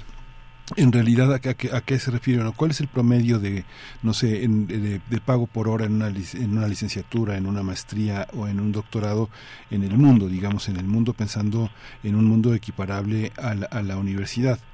cómo, cómo decir si está ganando lo correcto y cómo, digamos, cómo, cómo establecen ustedes el tema, este tema tan arbitrario que es el de las prestaciones. Los maestros de asignatura tienen una cosa que se llama el PEPASIG, que es un conjunto de prestaciones que se establece también en, eh, con, con medidas de rendimiento, puntualidad, eh, evaluación, este, participación en sínodos, etcétera. ¿Cómo, cómo entender esa esa, esa consideración de las prestaciones como parte asignada al salario, que es un poco lo que pasa en el, en el gobierno federal, ¿no? El salario, el salario eh, que se recibe un funcionario es uno y la compensación garantizada es otro, ¿no? Eh, sí, bueno, mira, eh, hacer una comparación, digamos, dólar a dólar o peso a peso internacionalmente es, es eh, eh, tiene, tiene el problema de que la vida cuesta distinto en distintos lugares, Ajá. pero digamos, un, un eh, cuando decimos que está mal pagado es que no tienen un salario que les permita garantizar condiciones socioeconómicas para una supervivencia digna. Eh, esa sería una de las claves. Eh, y ahora está el asunto de eh, el PEPASI, que es el asunto que es una de las claves de la desigualdad en las remuneraciones del trabajo académico entre profesores de tiempo completo y profesores de asignatura, que es el problema de los estímulos. El PEPASIG es un estímulo, entonces todos reciben estímulos o podrían recibir estímulos, pero la bolsa de estímulos para la minoría de profesores de tiempo completo es enorme y la bolsa de estímulos para la gran mayoría de los profesores que dan clase en la UNAM de asignatura es una bolsa muy baja. Israel es algo que ha trabajado mucho y que conoce a bastante, eh, con bastante detalle. Ujú. Ahí en ese sentido, Israel, digamos que en ese conocimiento que tú tienes sobre el tema, ¿cómo vincular ese conocimiento con la perspectiva ética que, que, que garantiza de alguna manera la ley orgánica? La ley orgánica está apegada a un procedimiento ético de lo que es la universidad. ¿Es ético esa, eso que está sucediendo? ¿Es, este, es, ¿Es digno de una universidad como la nuestra? Eh, bueno, yo eh, en términos de, ingresos, más o menos, eh, yo soy profesor de asignatura, es el contrato que tengo ahora, eh, que he tenido ya eh, varios años. Y eh, una de las cosas que necesitas tener para tener el TEPASIC es dar clase todos los semestres, que es algo que los profesores de asignatura ni siquiera tienen asegurado, ¿no? Es algo que se ve cada semestre y aproximadamente, eh, o sea, alguien, yo, yo tengo doctorado, eh, como bien mencionaron, pero más o menos mi contrato de profesor de asignatura de la UNAM era eh, de cuatro mil pesos al mes, más o menos, eh, el, el, el ingreso. Ahora, evidentemente hay ahora pues mucha indignación de parte de pues un gran sector de la comunidad universitaria respecto a estos eh, salarios y creo que eh, eh, por una parte sí es algo que atañe a, a la comunidad y que tendría que, que, resolverse eh, en ella, ¿no? Eh, este este año hubo esta votación eh, muy eh, pues muy eh, polémica eh, respecto a la renovación del contrato para la PUNAM, eh, que algunos profesores de asignatura consideraban que no se había eh, cumplido eh, la ley en, en otorgarle nuevo el contrato colectivo. Eh, entonces creo que sí presenta dilemas éticos en torno, eh, respecto a la UNAM, pero también respecto en realidad al sistema de educación superior de todo el país, y eso incluyendo a todas las universidades públicas o la mayoría, y también a muchas universidades privadas. Creo que eh, justamente eh, al- una de las este, uno de los reclamos que se hacían en estas protestas que hubo en la Universidad Iberoamericana eh, a principios eh, de este año era sobre los salarios de los profesores de asignatura en la eh, Universidad Iberoamericana, que como bien decía eh, Héctor, eh, son pues apenas superiores a los que a los que da la UNAM, o sea, son muy muy bajos también. Entonces creo que ya es un es una discusión que se debe de pensar en torno a todo el sistema eh, de educación superior eh, del país, eh, eh, en términos éticos y también en, términos políticos. Sí, pues estamos acercándonos al cierre de la charla. Me gustaría que eh, compartieran una conclusión, eh, qué hacer con, con un estudio como este y una precisión que es fundamental y que tal vez, eh, de hecho, debimos hacer desde el inicio de la charla, doctor Héctor Vera, porque es una diversidad, incluso dentro de los profesores de asignatura hay una diversidad de perfiles. ¿Cuál es el perfil eh, que interesa a este estudio? ¿Cuál es el perfil que nutre el grueso de los profesores eh, que imparten clases y que están contratados así por hora? Eh, ¿De qué perfil de profesores de asignatura estamos hablando con todos estos elementos? Y una conclusión, doctor Héctor Vera, por favor. Eh, bueno, sí, sobre eso obviamente no, no hay datos específicos. Es decir, ya, ya fue un, un- un trabajo muy arduo averiguar exactamente este cuánto ganaban, porque con todas estas variabilidades tuvimos que hacer este, este, esta base de datos con todos los profesores de asignatura en un momento determinado hace un par de años y cruzarlo con la, con la calculadora que mencionaba ahora, ahora Israel. Sabemos por datos menos sólidos algunos tipos de profesores, los que son eh, profesionistas, eh, que van, este, eh, digamos, es un abogado que da una clase de derecho, etcétera, ¿no? Eh, pero no se dedica principalmente a eso. Y luego están los, este, eh, los jóvenes doctores que quieren hacer una carrera académica y ven esto de ser profesor de asignatura como un mientras tanto, mientras sale una plaza, pero este, dado que hay muy pocas plazas, en realidad muchos de ellos o tendrán que dejar la academia o seguir durante muchos años o décadas solamente siendo profesores de asignatura, viviendo en esas condiciones de precariedad. Eh, y, y esto que unos llaman los profesores de tiempo eh, repleto, ¿no? Que son gente que da clases de asignatura en un montón de, de universidades. Sí, el doctor ¿Cuántos Gil son de entre ellos, no, perdón la interrupción, eh, Gil eh, eh, eh, citan a Gil Antón diciendo los, los profesores de tiempo repleto. Sí, sí, a los de tiempo completo y los de tiempo este repleto, como los llama este, en efecto Manuel Girantón. Eh, pero bueno, eh, lo, lo que vemos es, digamos, una variabilidad dentro de una, dentro de una de las tres categorías, porque una de las cosas que muestra el artículo es que la desigualdad en la UNAM está, eh, digamos, está estructurada con tres pisos distintos, ¿no? Eh, la gran mayoría, que es el piso de, las personas que, reciben menos, este, eh, menos ingresos y tienen menos seguridad laboral, menos prestaciones, un piso intermedio que es el de los que son simplemente profesores de tiempo completo, eh, que tienen mucho mejores condiciones y mejor salario y su, su contrato no está definido, o sea, no- su trabajo no va a correr riesgo si de pronto hay un cambio en el coordinador de una licenciatura. Ese es un momento de terror para los profesores de asignatura. Si cambia el coordinador, él puede definir quiénes van a ser los, los próximos profesores y quién sí y quién no. Si eres profesor de tiempo completo, ese no es, ese no es un miedo que tú, que tú tengas, te da seguridad laboral. Y luego está el piso superior, que es el de los, lo que llamamos funcionarios académicos. Profesores de tiempo completo que además tienen puestos administrativos, lo cual hace que aumenten sus ingresos. Todos estos salarios que, que a veces salen en la prensa de eh, X persona en la UNAM gana este, gana más que el presidente de la República, etcétera.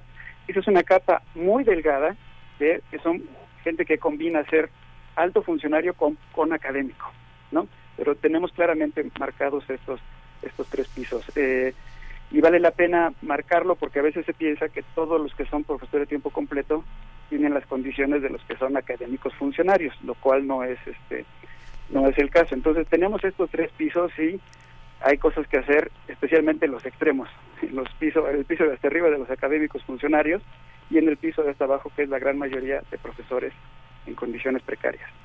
Ahí, Héctor, lo que pasa, hay un tema, hay un tema del prismo más profundo, no más más atávico que es eh, esto que generó instituciones para para este complementar los salarios bajos que están este instituciones como las academias X eh, de la lengua, de la historia, de las ciencias, el Colegio Nacional, mil mil este membresías que tienen los académicos que hacen que algunos ganen más que el presidente hay muchos académicos que digamos que no hay ese cruce de datos con la Secretaría de Hacienda. Y está esa otra parte que muchos profesores universitarios que vienen de la UNAM eh, eh, van a dar clases a, colegios, a escuelas, academias, como decía Granado Chapa en estos micrófonos, que, van generando sus propias eh, autor, autoridades, como el CIDE, como el ITAM, como todos esos colegios este, particulares que tienen sus profesores y que son pagados con los sueldos que daba el, el que es parte de la, de la crisis política actual. Muchas de las universidades que les pagaban a los profesores para no acabarse ellos sus patrimonios con sueldo del erario, cobrando colegiaturas altísimas, dando clases con profesores universitarios, pues se acabó eso y es parte de esta crisis que a muchos profesores con una enorme solvencia, no sé, profesores como Israel que está de asignatura y que tienen doctorados y que tienen una enorme experiencia, este cobran eh, eh, min, este cosas mirriñaques en eh, universidades privadas como la Ibero que deberían de pagar de acuerdo a lo que cobran con los alumnos, ¿no? De, de alguna manera, ¿cómo observas eso? Tiene una tiene un profundo regarme prista de, de complementar el sueldo de acuerdo a, la, a los méritos que la gente tiene en lo político y en lo académico, ¿no? Sí, eh, en, en, eso México sí es muy particular con respecto a otros países. La cantidad, en muchos países hay, eh, digamos, esta suerte como de extras meritocráticos. Si publicaste tanto, si tienes tales tales méritos, te vamos a dar un extra a tu salario. Eso en México es particularmente alto, eh, porque puede ser eh, hasta el doble del salario de los académicos. Porque la porque los sueldos base sí son muy bajos a, este, a todos los niveles. Entonces, la desigualdad se va consiguiendo en qué tantos de estos pilones vas este vas acumulando eh, si quisiéramos una justicia laboral lo que necesitamos es que las condiciones base garanticen eh, esta cosa de tener este, condiciones suficientes para una vida digna eh, dado que eso no se da a casi ningún nivel donde está la gran mayoría de las personas entonces los que pueden van luchando por estos eh, por estos extra como el Sistema Nacional de Investigadores, pero que no son derechos laborales, en cualquier momento se pueden perder, como lo, como lo perdieron en efecto los profesores de, este, de universidades privadas, que para mí es un punto problemático, porque ese dinero no era para la universidad, era para el trabajador académico. Eso es algo que hay que, que hay que aclarar, pero sí, e- es así, digamos que, si bien el problema de la precarización de los profesores de asignatura es un problema global, el problema de la gran bolsa de estímulos, que es enorme en México, enorme en términos proporcionales con respecto a los sueldos, ese sí es, digamos, un problema más específicamente mexicano. Pues, eh, doctor Israel Solares, un minuto para una conclusión breve eh, sobre este informe, bueno, este artículo que ustedes han publicado eh, y del que hemos hablado esta mañana en la revista Perfiles Educativos. Eh, por favor, doctor. Eh, muchas gracias. Quería mencionar un punto eh, muy rápido que eh, también parte de las estimaciones que hicimos fue eh, ver cómo pues este sistema de desigualdades afectaba eh, o era afectado por eh, eh, la definición eh, de género y sí encontramos que a nivel nacional los este los hombres académicos ganan aproximadamente 9% más que las mujeres académicas. Y eh, la mayor desigualdad se encuentra justamente en estos sistemas de estímulos. Eh, solamente para notar que eh, pues estas desigualdades se van acumulando y eh, digamos sí debe de haber eh, más estudios al respecto de cómo se, se, se van eh, pues se van reproduciendo estas desigualdades. Eh, simplemente el artículo es una primera aproximación con una base de datos regular o de un tamaño considerable, pero sí es necesario tenerlo en el en el espacio público, discutirlo y también haya más estudios eh, científicos al respecto. Gracias y por eso por eso les agradecemos esta conversación. Está ahí eh, publicada en la revista Perfiles Educativos, el número 185, el, el volumen 45 que va de los meses de octubre a diciembre de este año. Es recién publicación, recientemente publicada a través de la revista del Instituto de Investigaciones sobre la Universidad y la Educación. Muchas gracias a los dos, doctor Héctor Vera. eh, gracias, un placer. Muchísimas gracias. Hasta Muchas pronto. gracias. Gracias, doctor Israel Solares. Gracias a ambos. Bueno, pues vamos a hacer una pausa. Vamos ya con el tiempo encima, Miguel Ángel. Si estamos con el tiempo encima, vamos a ir eh, La Calaca de Amparo Ochoa en la curaduría de Isitlari Morales.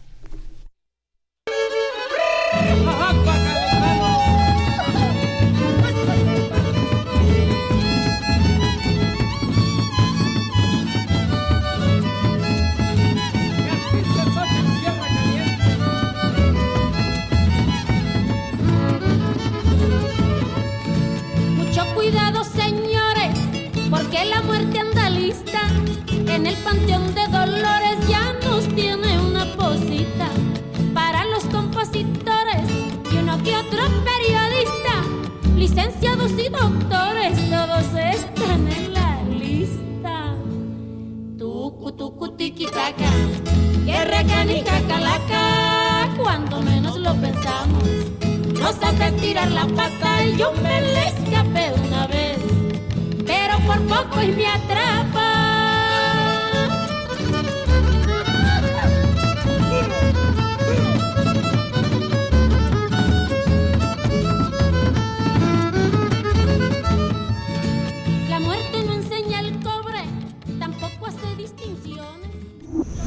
Primer movimiento. Hacemos comunidad con tus postales sonoras. Envíalas a primermovimientounam.gmail.com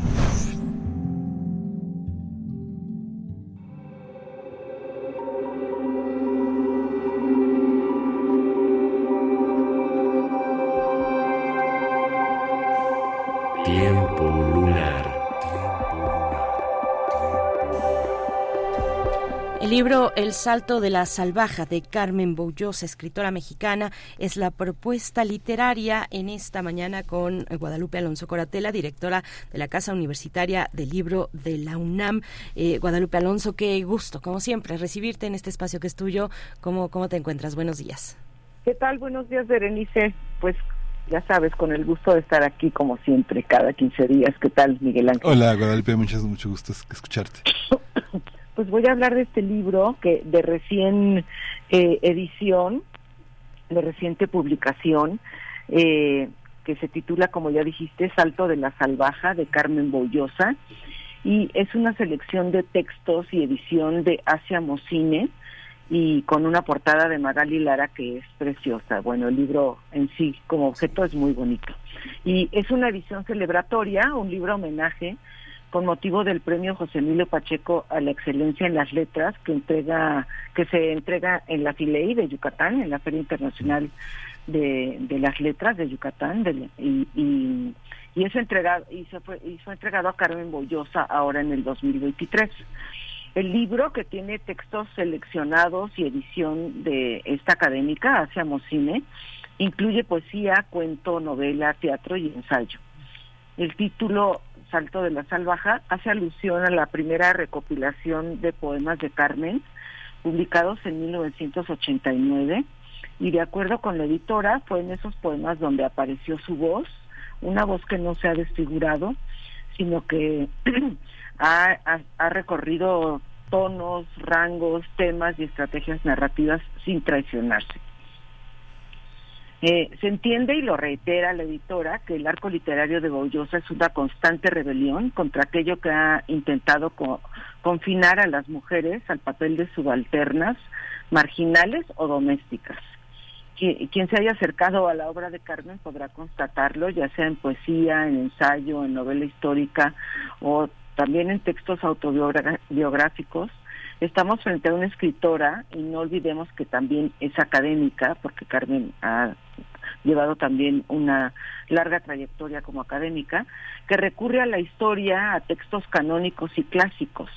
Ahí está, por ejemplo, su libro de Ana, donde retoma la, al personaje de Ana Karenina y la saca del cerco de Tolstoy para construirle un destino a partir de un momento específico en la novela. O su libro de Eva, donde reconstruye desde la mirada femenina esa historia bíblica o la visión de un Moctezuma en el Parque Hundido en los años 90. Entonces, Boyosa, dice hacia, hacia Mocine, hace énfasis en lo que está escamoteado por la tradición, es decir, el hecho de que esas historias fueron vividas por seres sensuales, mujeres con sus cuerpos y emociones. Así es como ella le da un poco la vuelta a estas historias, ¿no? Algunos textos incluidos en el libro son inéditos, eh, eh, después de, eh, de, prologar el libro eh, Mocine, el libro da inicio con un texto muy interesante de Carmen Boyosa titulado Por obra de la hija y la falda, y se pregunta, ¿estéril? Entonces, eh, es, así se llama, así se titula el, el, el, vaya, el texto de, de, de Carmen, donde recoge una historia de Plinio el Viejo sobre Cora, la primera mujer en moldear el rostro de su amado para conservarlo en virtud de que es un mancebo y tendrá que ausentarse, tendrá que huir de ahí. Eh, es un mito sobre el deseo, la esclavitud y el patriarcado, entre otros temas que nos describe ahí Carmen Boullosa. Y de ahí pasa a la Malinche en un fresco de Orozco y a Sor Juana, que se autonombró neutra por haber escapado al régimen patriarcal. Y pues a mí me parece un libro interesantísimo. En adelante, después de este, este texto introductorio de Carmen, vemos una sección donde ella elige epígrafes del poemario Islas a la deriva de José Emilio Pacheco para hacerle un reconocimiento. Eh, es porque eh, se instituyó este premio con el nombre de José Emilio Pacheco, pero también porque encuentra en él una voz afín, una concurrencia con los temas de obsesiones de la selección de estos textos de, que, que, contiene esta antología. En la novela hay un fragmento de Cielos de la Tierra, publicado en 1977, de Carmen también, eh, un cuento, Navidad a la sombra de dos gatos por uno, el ensayo, eh, en el ensayo el fragmento de un libro inédito, La falda de Minerva, de Rosario Castellanos, Sofonisba Anguizola y un paréntesis. En teatro propusieron a María y para terminar dos conversaciones, una con el periodista Diego Cuchay y otra con la escritora Siri Hupstead, donde pues revisan la obra de Carmen Boyosa y platican con ella. Entonces, creo que el libro es eh, un gran homenaje a Carmen y también es una puerta que nos eh, que nos lleva a descubrir parte de la obra y a pues yo creo que quien lo lea va a poder interesarse muchísimo en revisar esa obra, leer los libros de Carmen, que eh, pues es una obra para mi gusto muy original eh, y, y muy importante para ciertos temas que han estado a la vista desde hace tiempo y que siguen siendo importantes como el tema de la mujer, ¿no? Sí, es fascinante. Yo recuerdo hace justamente hace 43 años apareció Mejor desaparece y es una de las novelas más extraordinarias de la literatura mexicana de la segunda mitad del siglo XX. Luego estuvo antes, ¿tú te acuerdas de esos, de esos libros? Este, antes este, también es una visión verdaderamente escalofriante de la infancia, la capacidad de una niña. Yo creo que hay en, yo creo que tal vez solo Angelina Muñiz Uberman, algunas cosas de Luisa Josefina Hernández, de Inés Arredondo, indagan de esa manera tan honda el tema de la niñez y la infancia, la soledad, el sexo, el duelo, este, la capacidad de quedarse sola, esta, de alguna manera esta cuestión bisexual de la infancia en el que hay filiación a los, pa, a los hermanos hombres, a las hermanas mujeres, al hermano hombre, ¿no? que está de una manera dada este, de una manera increíble. Después Carmen Boyosa se convirtió en la gran escritora internacional que es, porque empezó con el tema de los corsarios, empezó con el tema de la historia y bueno, ha llegado a ser lo que es también gracias a esa, a esa enorme disciplina, ¿no? Sí, una excelente investigadora sobre sobre temas que no habían sido trabajados mucho, ¿no? Este y que y que los lleva a la actualidad y además también eh, la, la literatura del yo, ¿no? Que eh, que en ella también se ha dado. Por ejemplo, en este libro hay un el texto sobre teatro, pues tiene que ver con una infancia, con la relación con el padre, en fin, eh, eh muy interesante en donde se revise este libro eh, uno va a encontrar textos eh, muy interesantes que como decía antes te van a te van a llevar a, a revisar te van a abrir la curiosidad para revisar la obra de o leer los libros de Carmen Bollosa. Maravilloso, pues muchas gracias, querida Guadalupe. Eh, está hecha la invitación para que se acerquen a la presentación de este libro, Salto de la Salvaja, el próximo viernes, este viernes 3 de noviembre a las 18.30 horas en Cazul, en Orizaba 24, Roma Norte, en la Ciudad de México. Este libro homenaje eh, que nos has, eh, del que nos has comentado esta mañana, Guadalupe, muchas gracias y bueno, pues seguimos con atención tus, tus recomendaciones y lecturas también. Gracias, Berenice, Miguel Ángel. Pues esperamos que el público asista el viernes 3. Por supuesto que sí. Eh, gracias. Hasta pronto, Guadalupe Alonso. Adiós. Adiós, Guadalupe. Directora de Casa Universitaria del Libro. No se pierdan esta presentación. Salto de la Salvaja este viernes a las 18.30 ahí en Cazul, Miguel Ángel. Sí, nos despedimos eh, de, esta, de, esta, de esta manera. Vamos a despedirnos con música. Ya no nos alcanzamos de la curaduría de Digital y Morales. Quedó pendiente La Lloroncita de Oscar Chávez. Escúchenla por su cuenta. Sí, o mañana la, ponemos por acá mañana también, la ponemos. Nos despedimos. Muchas gracias. Esto fue Primer Movimiento. El mundo desde la universidad. Radio UNAM presentó Primer Movimiento. El mundo desde la universidad. Con Berenice Camacho y Miguel Ángel Gemain en la conducción. Rodrigo Aguilar y Violeta Berber, producción. Antonio Quijano y Patricia Zavala, noticias. Miriam Trejo, coordinación de invitados. Tamara Quirós, redes sociales. Arturo González, operación técnica. Locución, Tessa Uribe y Juan Stata. Quédate en sintonía con Radio UNAM. Experiencia sonora.